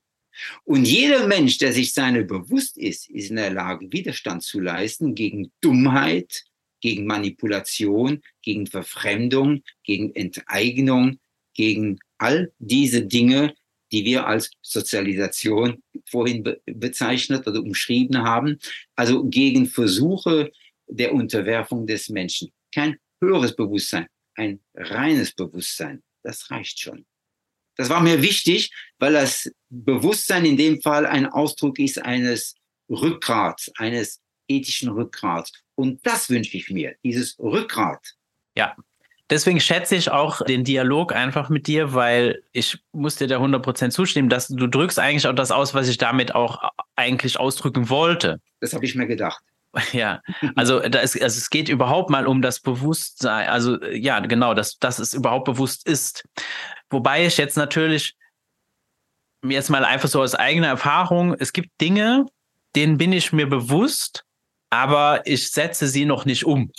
Also das heißt, es ist so, das Bewusstsein ist da, aber ich meine, das ist eben das, das ist schon mal der erste Schritt, dass ich jetzt überhaupt die Chance habe, was zu verändern. Weil ich meine, es ist halt so, wie jetzt auch, keine Ahnung, jetzt würden ja auch, ähm, ich meine, äh, Neurologen würden da auch davon sprechen, dann im Gehirn gibt's dann, sind dann schon so Autobahnen gebaut oder so, irgendwelche solchen Bilder könnten wir uns vorstellen. Synapsen, ja. Genau, ne? Also dann, dann sind schon Verschaltungen da. Und die sind halt jetzt, die feuern jetzt sehr schnell und jetzt kommt neues Bewusstsein, also äh, jetzt werde ich mir nicht, vielleicht nicht neues Bewusstsein, sondern für mich neu. Ich werde mir einer Sache bewusst und trotzdem ist, feuern diese Synapsen immer noch in den alten gewohnten Bahnen. Also es braucht noch eine gewisse Zeit und auch eben den bewussten Prozess von mir, dass ich dann auch wirklich die Entscheidung treffe. Aber ja, Moment, ich möchte jetzt einen anderen Weg gehen. Da, ich habe jetzt gesehen, da gibt's noch eine andere, da gibt's einen anderen Weg. Ich mag den jetzt gehen. Ne? Also äh, vielleicht auch da so eine, ja, eine gewisse Geduld auch mit mir, auch mit mir selber. Das Bewusstsein an sich reicht eben noch nicht, dass wir jetzt tatsächlich auch ins Handeln kommen. Das ist dann bedürf, bedarf meiner Ansicht nach auch noch einer Entscheidung und dann auch eben der, ja, dem Willen auch sich vielleicht äh, diesem anfangs beschwerlicheren Weg dann auch den auch zu gehen. Äh, sehr richtig, aber genau das, was du gerade beschrieben hast, möchte ich äh, mit einer Vokabel von Gerhard Hüther belegen, nämlich mit dem Wort Begeisterung. Und wenn die Begeisterung da ist, dann hat die Manipulation keine Chance mehr. Was ich ja bemerke, ist ja die, wenn ich sage dumpf, die dumpfe Masse, ja, dann ist sie nicht begeisterungsfähig. Sie gerät in Begeisterung auf dem Fußballplatz oder wenn sie besoffen sind oder beim Karneval oder wie auch immer. Aber das ist eine gemachte Begeisterung. Das ist keine innere Begeisterung. Ich rede von der inneren Begeisterung, von der wirklichen Begeisterung. Und die versetzt Berge. Also nicht nur der Glaube versetzt Berge, sondern auch die Begeisterung versetzt Berge. Und die Begeisterung, das, was mir schmeckt, das, was mir, was, was mich anspricht, was mich überfällt. Nicht das, was mich überzeugt, sondern was mich unterzeugt, möchte ich beinahe sagen. Das ist dann das, was in das Bewusstsein geht. Und das wird dann meine feuernden Synapsen verändern. Ja. Und da möchte ich noch sagen, auf rationaler Ebene gibt es inzwischen auch sehr, sehr interessante wissenschaftliche Untersuchungen, die in der Lage sind, die, die angenommene Normalität in Frage stellen. Ich muss an dieser Stelle unbedingt einen, ein Buch würdigen, das für mich von zentraler Bedeutung war, von Ludger Bregmann, im Grunde gut, eine neue Geschichte der Menschheit, weil dieses Buch für mich den Beweis erbracht hat, dass vieles, was wir als Mythen transportieren, lediglich irregeleitete Dogmen sind, die völlig grundlos sind und nicht, und nicht der menschlichen Natur, nicht der Wirklichkeit der menschlichen Natur entspringen und entsprechen. Und das ist so grundlegend wichtig. Wer das gelesen hat, wird dann vielleicht nicht Rutger Bregmann nicht um den Hals fallen, aber wird vielleicht an der einen oder anderen Stelle skeptisch werden, wenn dann Frau X oder Herr Y behauptet, der Mensch sei aber so. Hä? Was heißt das? Der Mensch sei so? Ich habe aber was, was anderes gelesen. Und diese, dieses Kitzeln an, der, an, an meiner eigenen Natur, das hat zur Folge, dass dann nach und nach ein anderes Bewusstsein wächst. Also deshalb wollte ich gerade Rutger Bregmann erwähnen, weil es mir grundlegend wichtig erscheint, an den Prinzipien dieser Norm der Normalität unserer Zivilisation zu rütteln und zu sagen, hm, vielleicht stimmt es nicht ganz. Und dann kommt der Berg ins Wanken, ins Rutschen und plötzlich ist nichts mehr da. Also wer da konsequent ist, wer, wer, wer den Unmut hat, konsequent zu sein, wird dann für sich in der Tat sagen, ich kann mir diese Lüge nicht weiterleben. Ja, das ist dann eine Chance ich hatte vorher kam ein Gedanke, eben auch, du hast sie jetzt auch wieder erwähnt, so die dumpfe Masse, wo, wo, wo, dann, wo dann kurz so der Gedanke kam, so, ja, aber bedeutet das, dass das dann hoffnungslos ist oder dass die, dass, dass das bedeutet, das ist verloren? Und ich merke so, also tief in mir dieses Gefühl, hm, glaube ich das nicht. Also ich habe eine tiefe Überzeugung davon, eben weil der Mensch von Grund auf äh, nicht schlecht oder böse oder und weil wir dieses Potenzial haben, dass es potenziell einfach möglich ist, also jeder kann diese Entscheidung treffen und eben einen neuen Weg ein, einschlagen, wenn er dies möchte. Und ich bin auch davon überzeugt, dass eben das, was du auch gemeint hast, so dass, dass diese, ja, eigentlich, ich, ich beschreibe es immer wieder gerne als Maschine. Also diese Maschine, die wir gebaut haben oder das, was wir jetzt Zivilisation nennen. Also all diese, diese Norm, die, diese, das, was wir heute irgendwie, was gerne als normal dargestellt wird, für mich ist das auch am Ende. Und das ist aber auch nichts Schlimmes. Und da muss, da hat auch niemand jetzt verloren oder so, sondern das ist etwas, was jetzt einfach gehen darf. Und das andere ist schon alles da. Deswegen macht es mir zum Beispiel auch jetzt keine Angst, weil ich kann mir vorstellen, dass es manchen Menschen wirklich Angst macht. So, was ist denn jetzt, wenn das alles zusammenbricht? Das ist ja eine Katastrophe, das geht ja gar nicht. Und deswegen auch glauben, wir müssen das irgendwie mit allen Mitteln irgendwie aufrechterhalten oder ich weiß nicht was machen. Und meine Erfahrung hat mir einfach gezeigt, das ist überhaupt nicht schlimm. Also einfach nur am Beispiel jetzt, weil, weil wir es ja einfach, das ist ja auch ein Beispiel, wo wir uns oft drauf beziehen, eben am Beispiel Schule.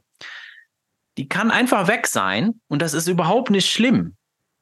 Da passiert überhaupt nichts. Und mit der Schule meine ich nicht mal diese Gebäude oder dass es Menschen gibt, die irgendwie Unterricht anbieten oder sonst irgendwas, völlig irrelevant. Diese Gebäude können ja da bleiben. Ich meine wirklich eher dieses, dieses Konstrukt, dieses Bild, was wir von Schule haben. Die Ideologie. Das kann einfach morgen weg sein. Das ist völlig egal. Und da passiert niemandem etwas. Und ich mag mich auch nicht der Angst hingeben, was eben auch oft ein Argument ist, was kommt. Ja, aber was ist denn mit den, äh, mit den jungen Menschen, denen es in der Schule besser geht als zu Hause? da stellen sich mir mehrere Fragen eigentlich. Warum geht es denen schlecht zu Hause? Und äh, wäre es nicht eigentlich da, wo, wo dann die Energie hinfließen sollte? Und zweitens auch, wann hätte ich denn gesagt, dass ich verhindern würde, dass dieser Mensch von zu Hause irgendwo anders seine Zeit verbringen könnte? In keinster Weise würde ich sowas vorschlagen. Weil das wäre doch dasselbe in Grün. Also dann würde ich es doch nur umdrehen. Dann würde ich sagen, ja, ihr müsst jetzt alle, äh, keine Ahnung, zu Hause sitzen und ich weiß nicht, was dann passieren soll. Euch von euren Eltern quälen lassen oder was weiß ich.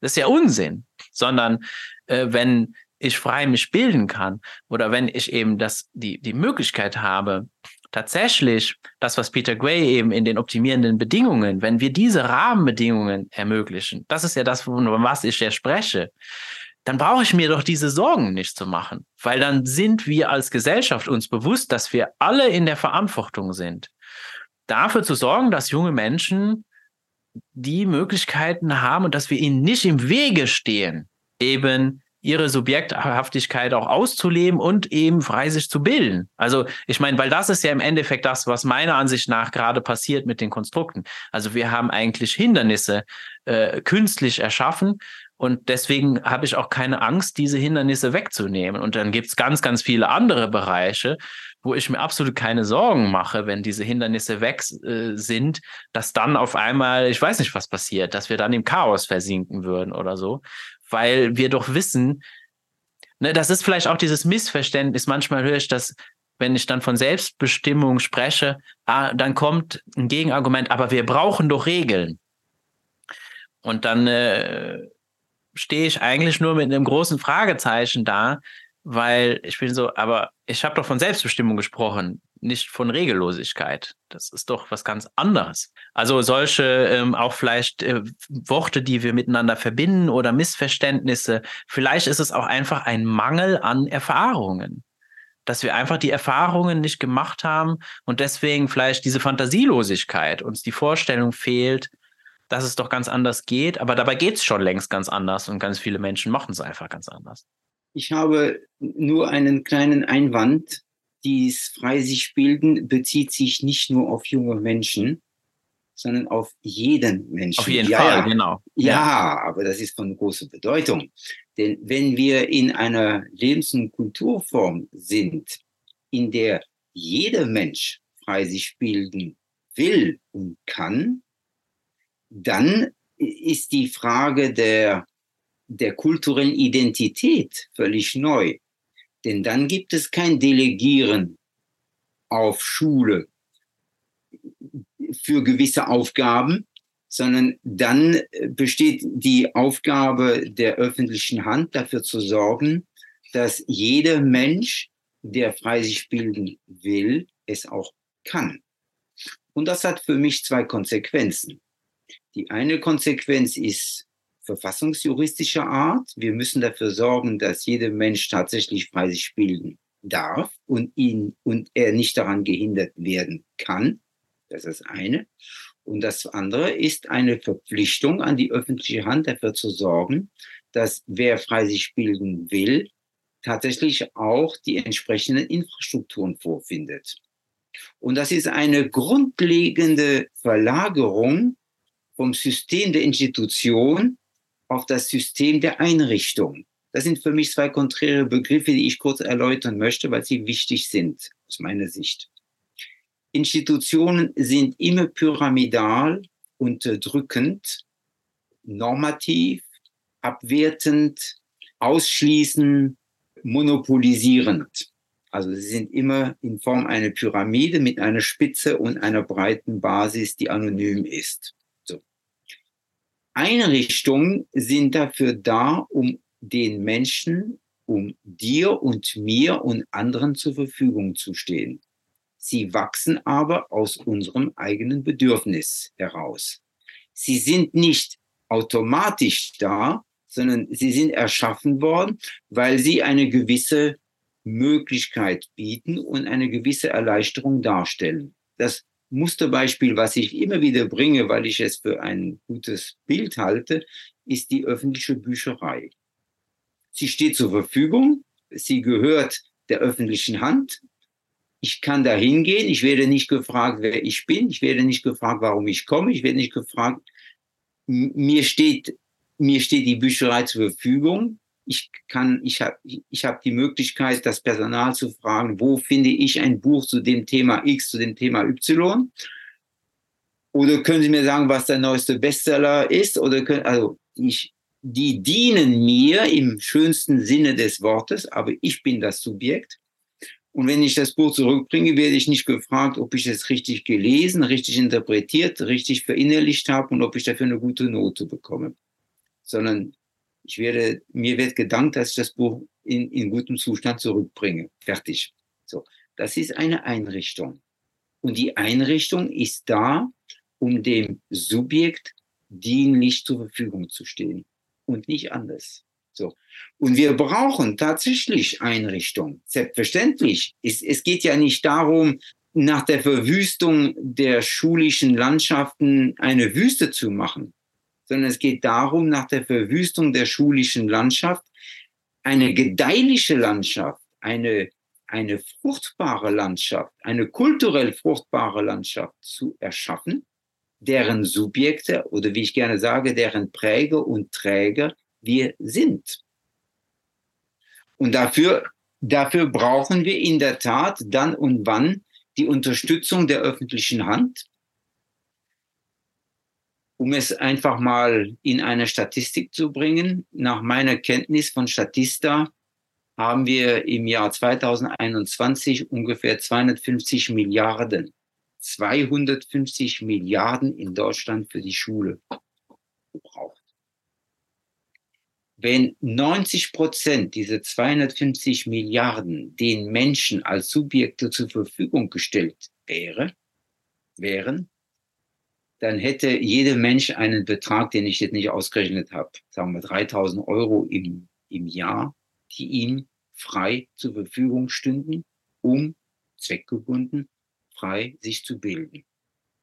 Er kann dazu noch mehr ausgeben, das ist unbenommen, aber das steht ihm zu. Und ich würde sagen, zehn Prozent dieses Betrages werden gebraucht, um die Infrastrukturen aufrechtzuerhalten. Das sind bei der Bahn die Schienen, und die Signale und die Bahnhöfe. Und das ist beim Freisich Bilden von mir aus die Büchereien und die Hörsäle und, und andere Gebäudigkeiten und äh, etc.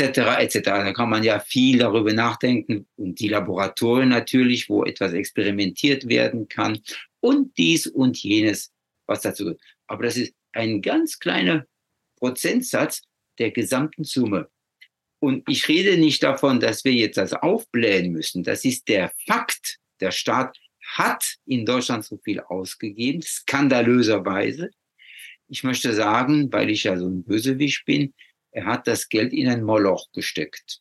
In ein Moloch deshalb, weil es bringt nichts. Diese 250 Milliarden Euro haben nur dazu beigetragen, brave Schüler zu produzieren, die des Lesens und Schreibens und Rechnens kaum kundig sind, die kaum interessiert sind, die kaum eine Hoffnung haben, jemals ein interessiertes und interessantes Leben zu führen, sondern die lediglich darauf getrimmt werden, ein, eine Prüfung abzulegen, wenn sie eine ablegen und die erfolgreich bestehen, um dann auf eine Hochschule zu gehen, die die Fortsetzung der Schule ist, um dann in den Beruf zu gehen, um dann, ja, und dann kommt das Seniorenheim.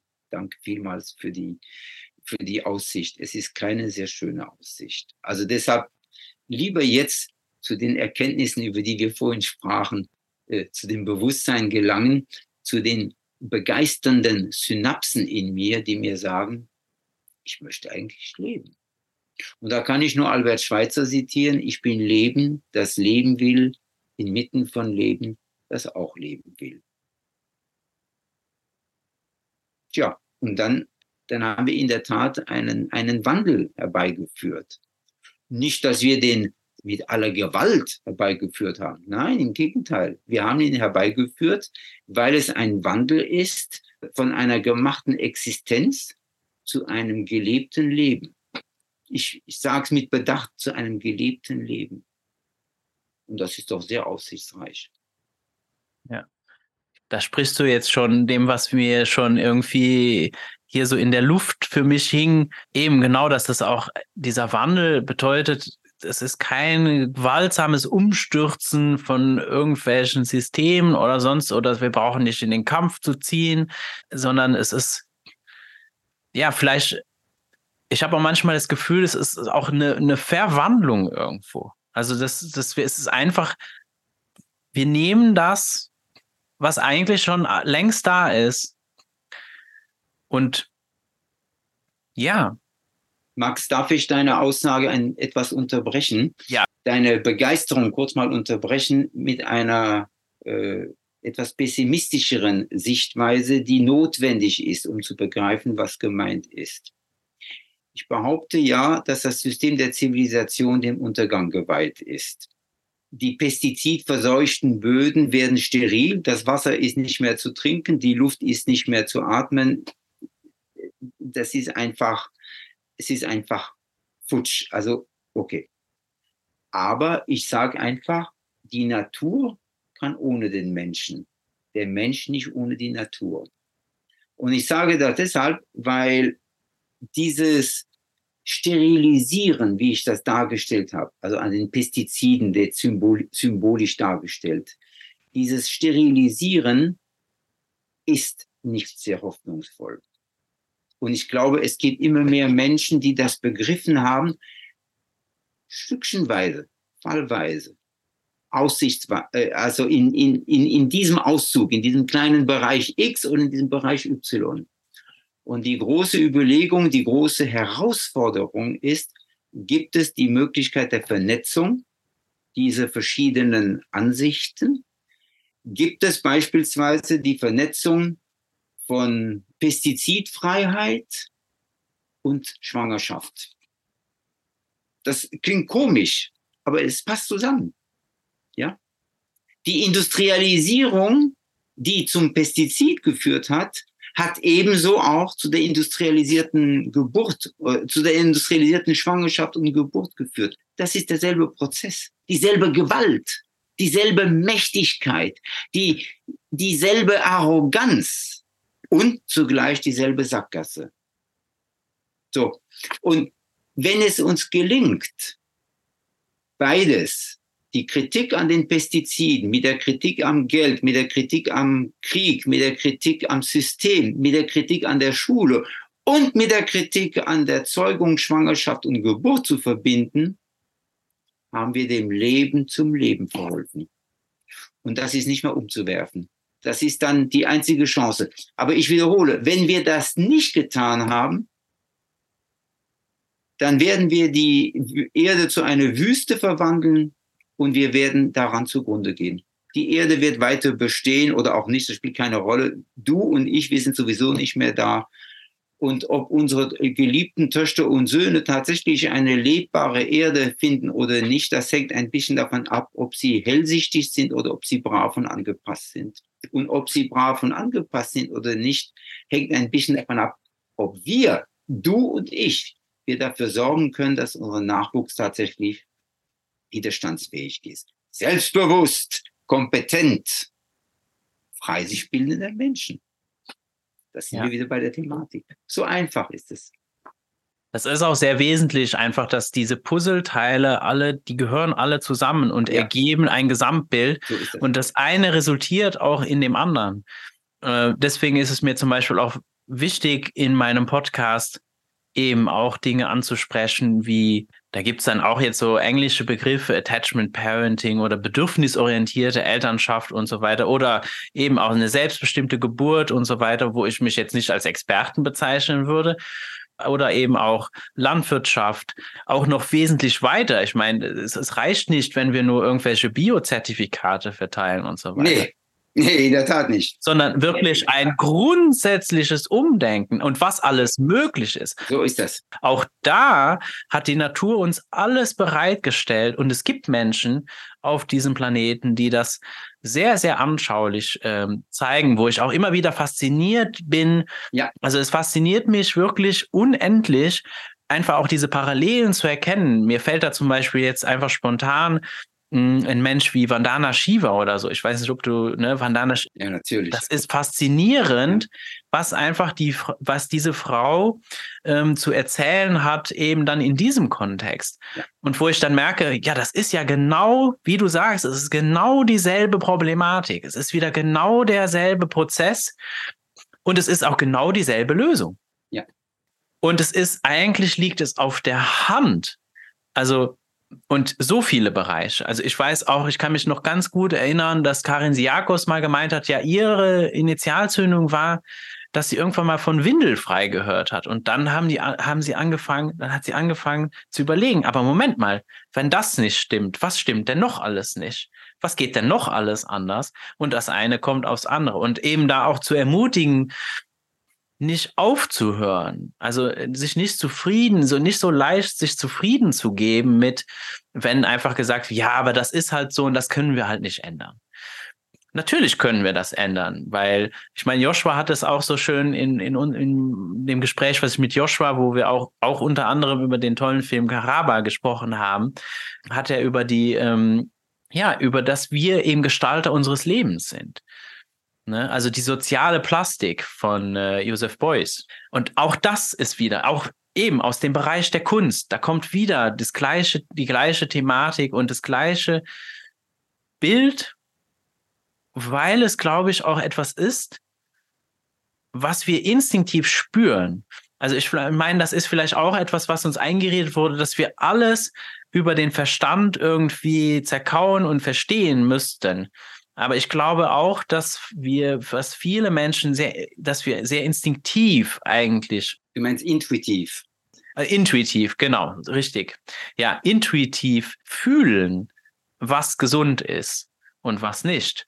Und ich, ne, und da, da, klar, ich habe jetzt entschieden, den Fokus eben dann sehr viel auf junge Menschen auch zu legen, weil ich auch das Gefühl habe, nicht, dass ich ihnen die Verantwortung äh, alleine übertragen wollte oder sonst irgendwas, sondern in einem gewissen Bewusstsein, junge Menschen haben jetzt noch die Chance, mit, also dass, dass wir ihnen nicht so viel Müll sozusagen mit auf den Weg geben, den sie dann erstmal, wo sie sich erstmal freischaufeln müssen, damit du wieder irgendwie äh, klar sehen kannst, weil einfach so viel Mist da überlagert ist.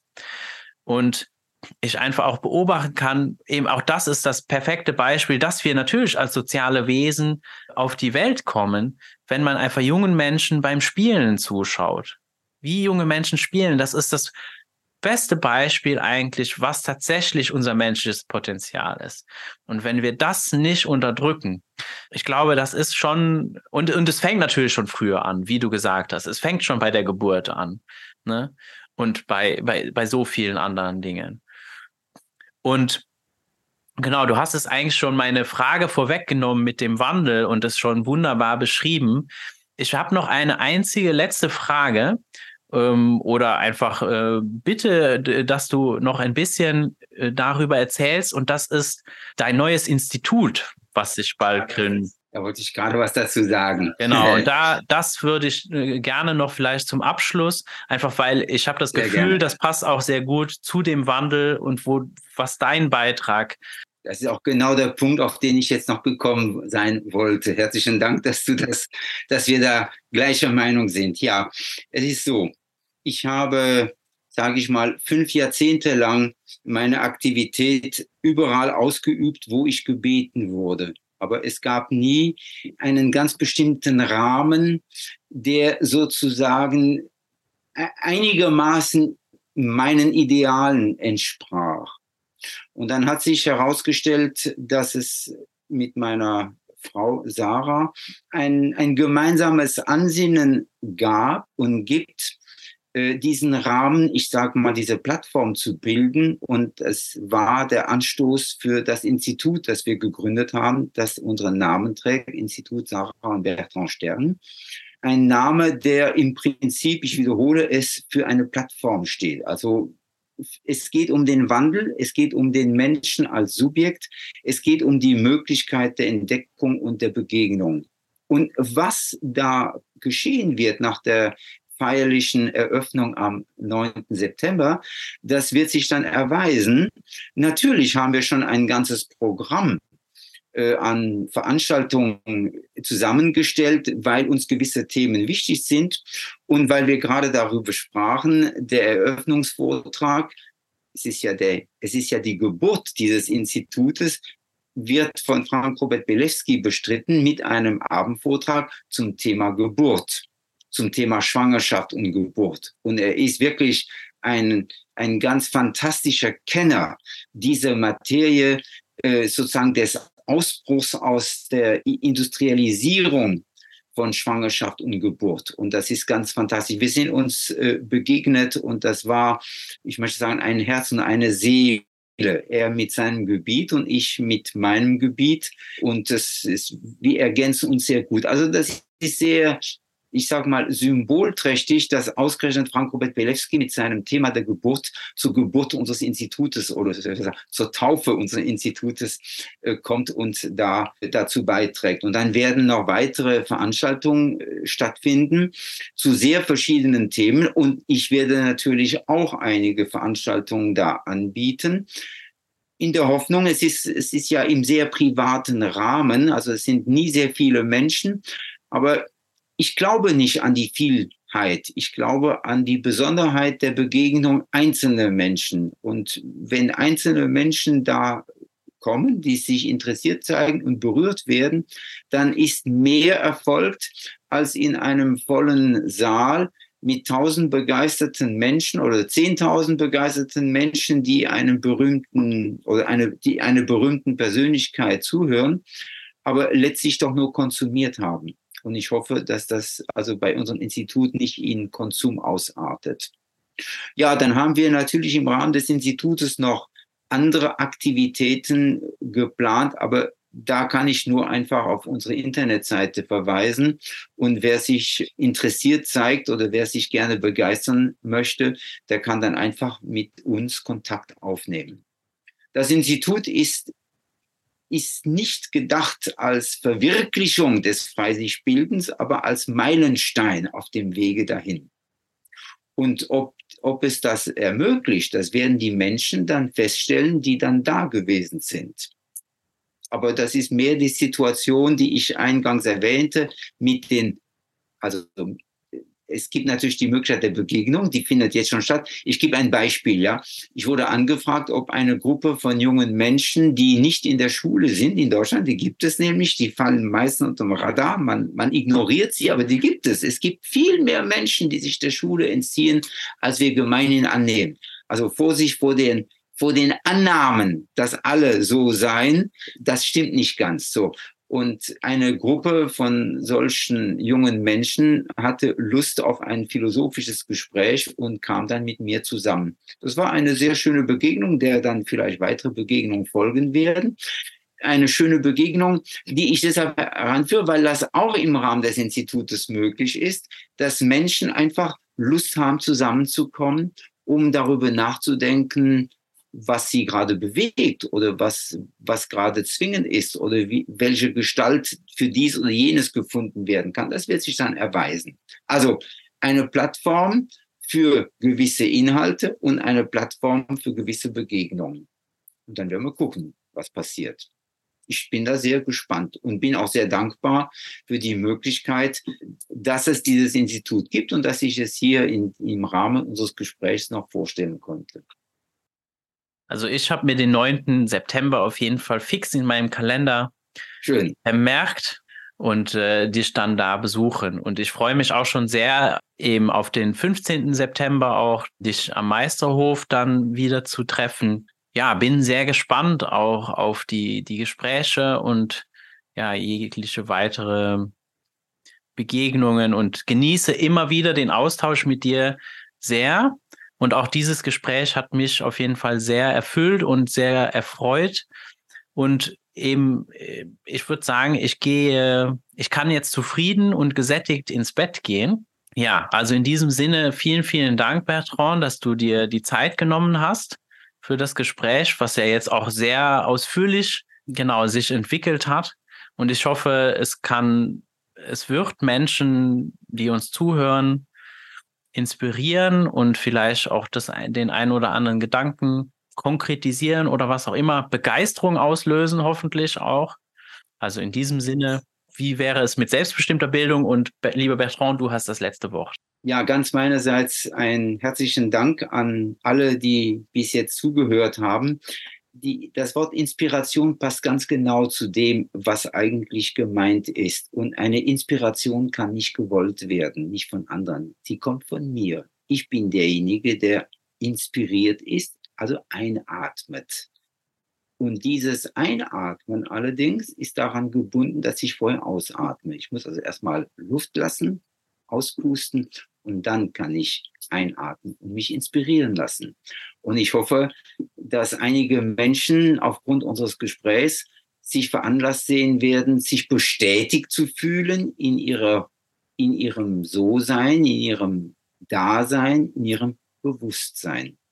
Und selbstverständlich freue ich mich auf Rückmeldung und auf Gespräche, auf Dialoge, auf die ich immer gespannt bin und für die ich immer gerne zur Verfügung stehe. Max, du warst mir ein ganz liebevoller Partner für dieses Gespräch. Dafür danke ich dir und allen wünsche ich ja einen guten Wandel, einen Wandel hin zum Menschlichen, einen Wandel zum Leben, einen Wandel hin zum Freisichspielen.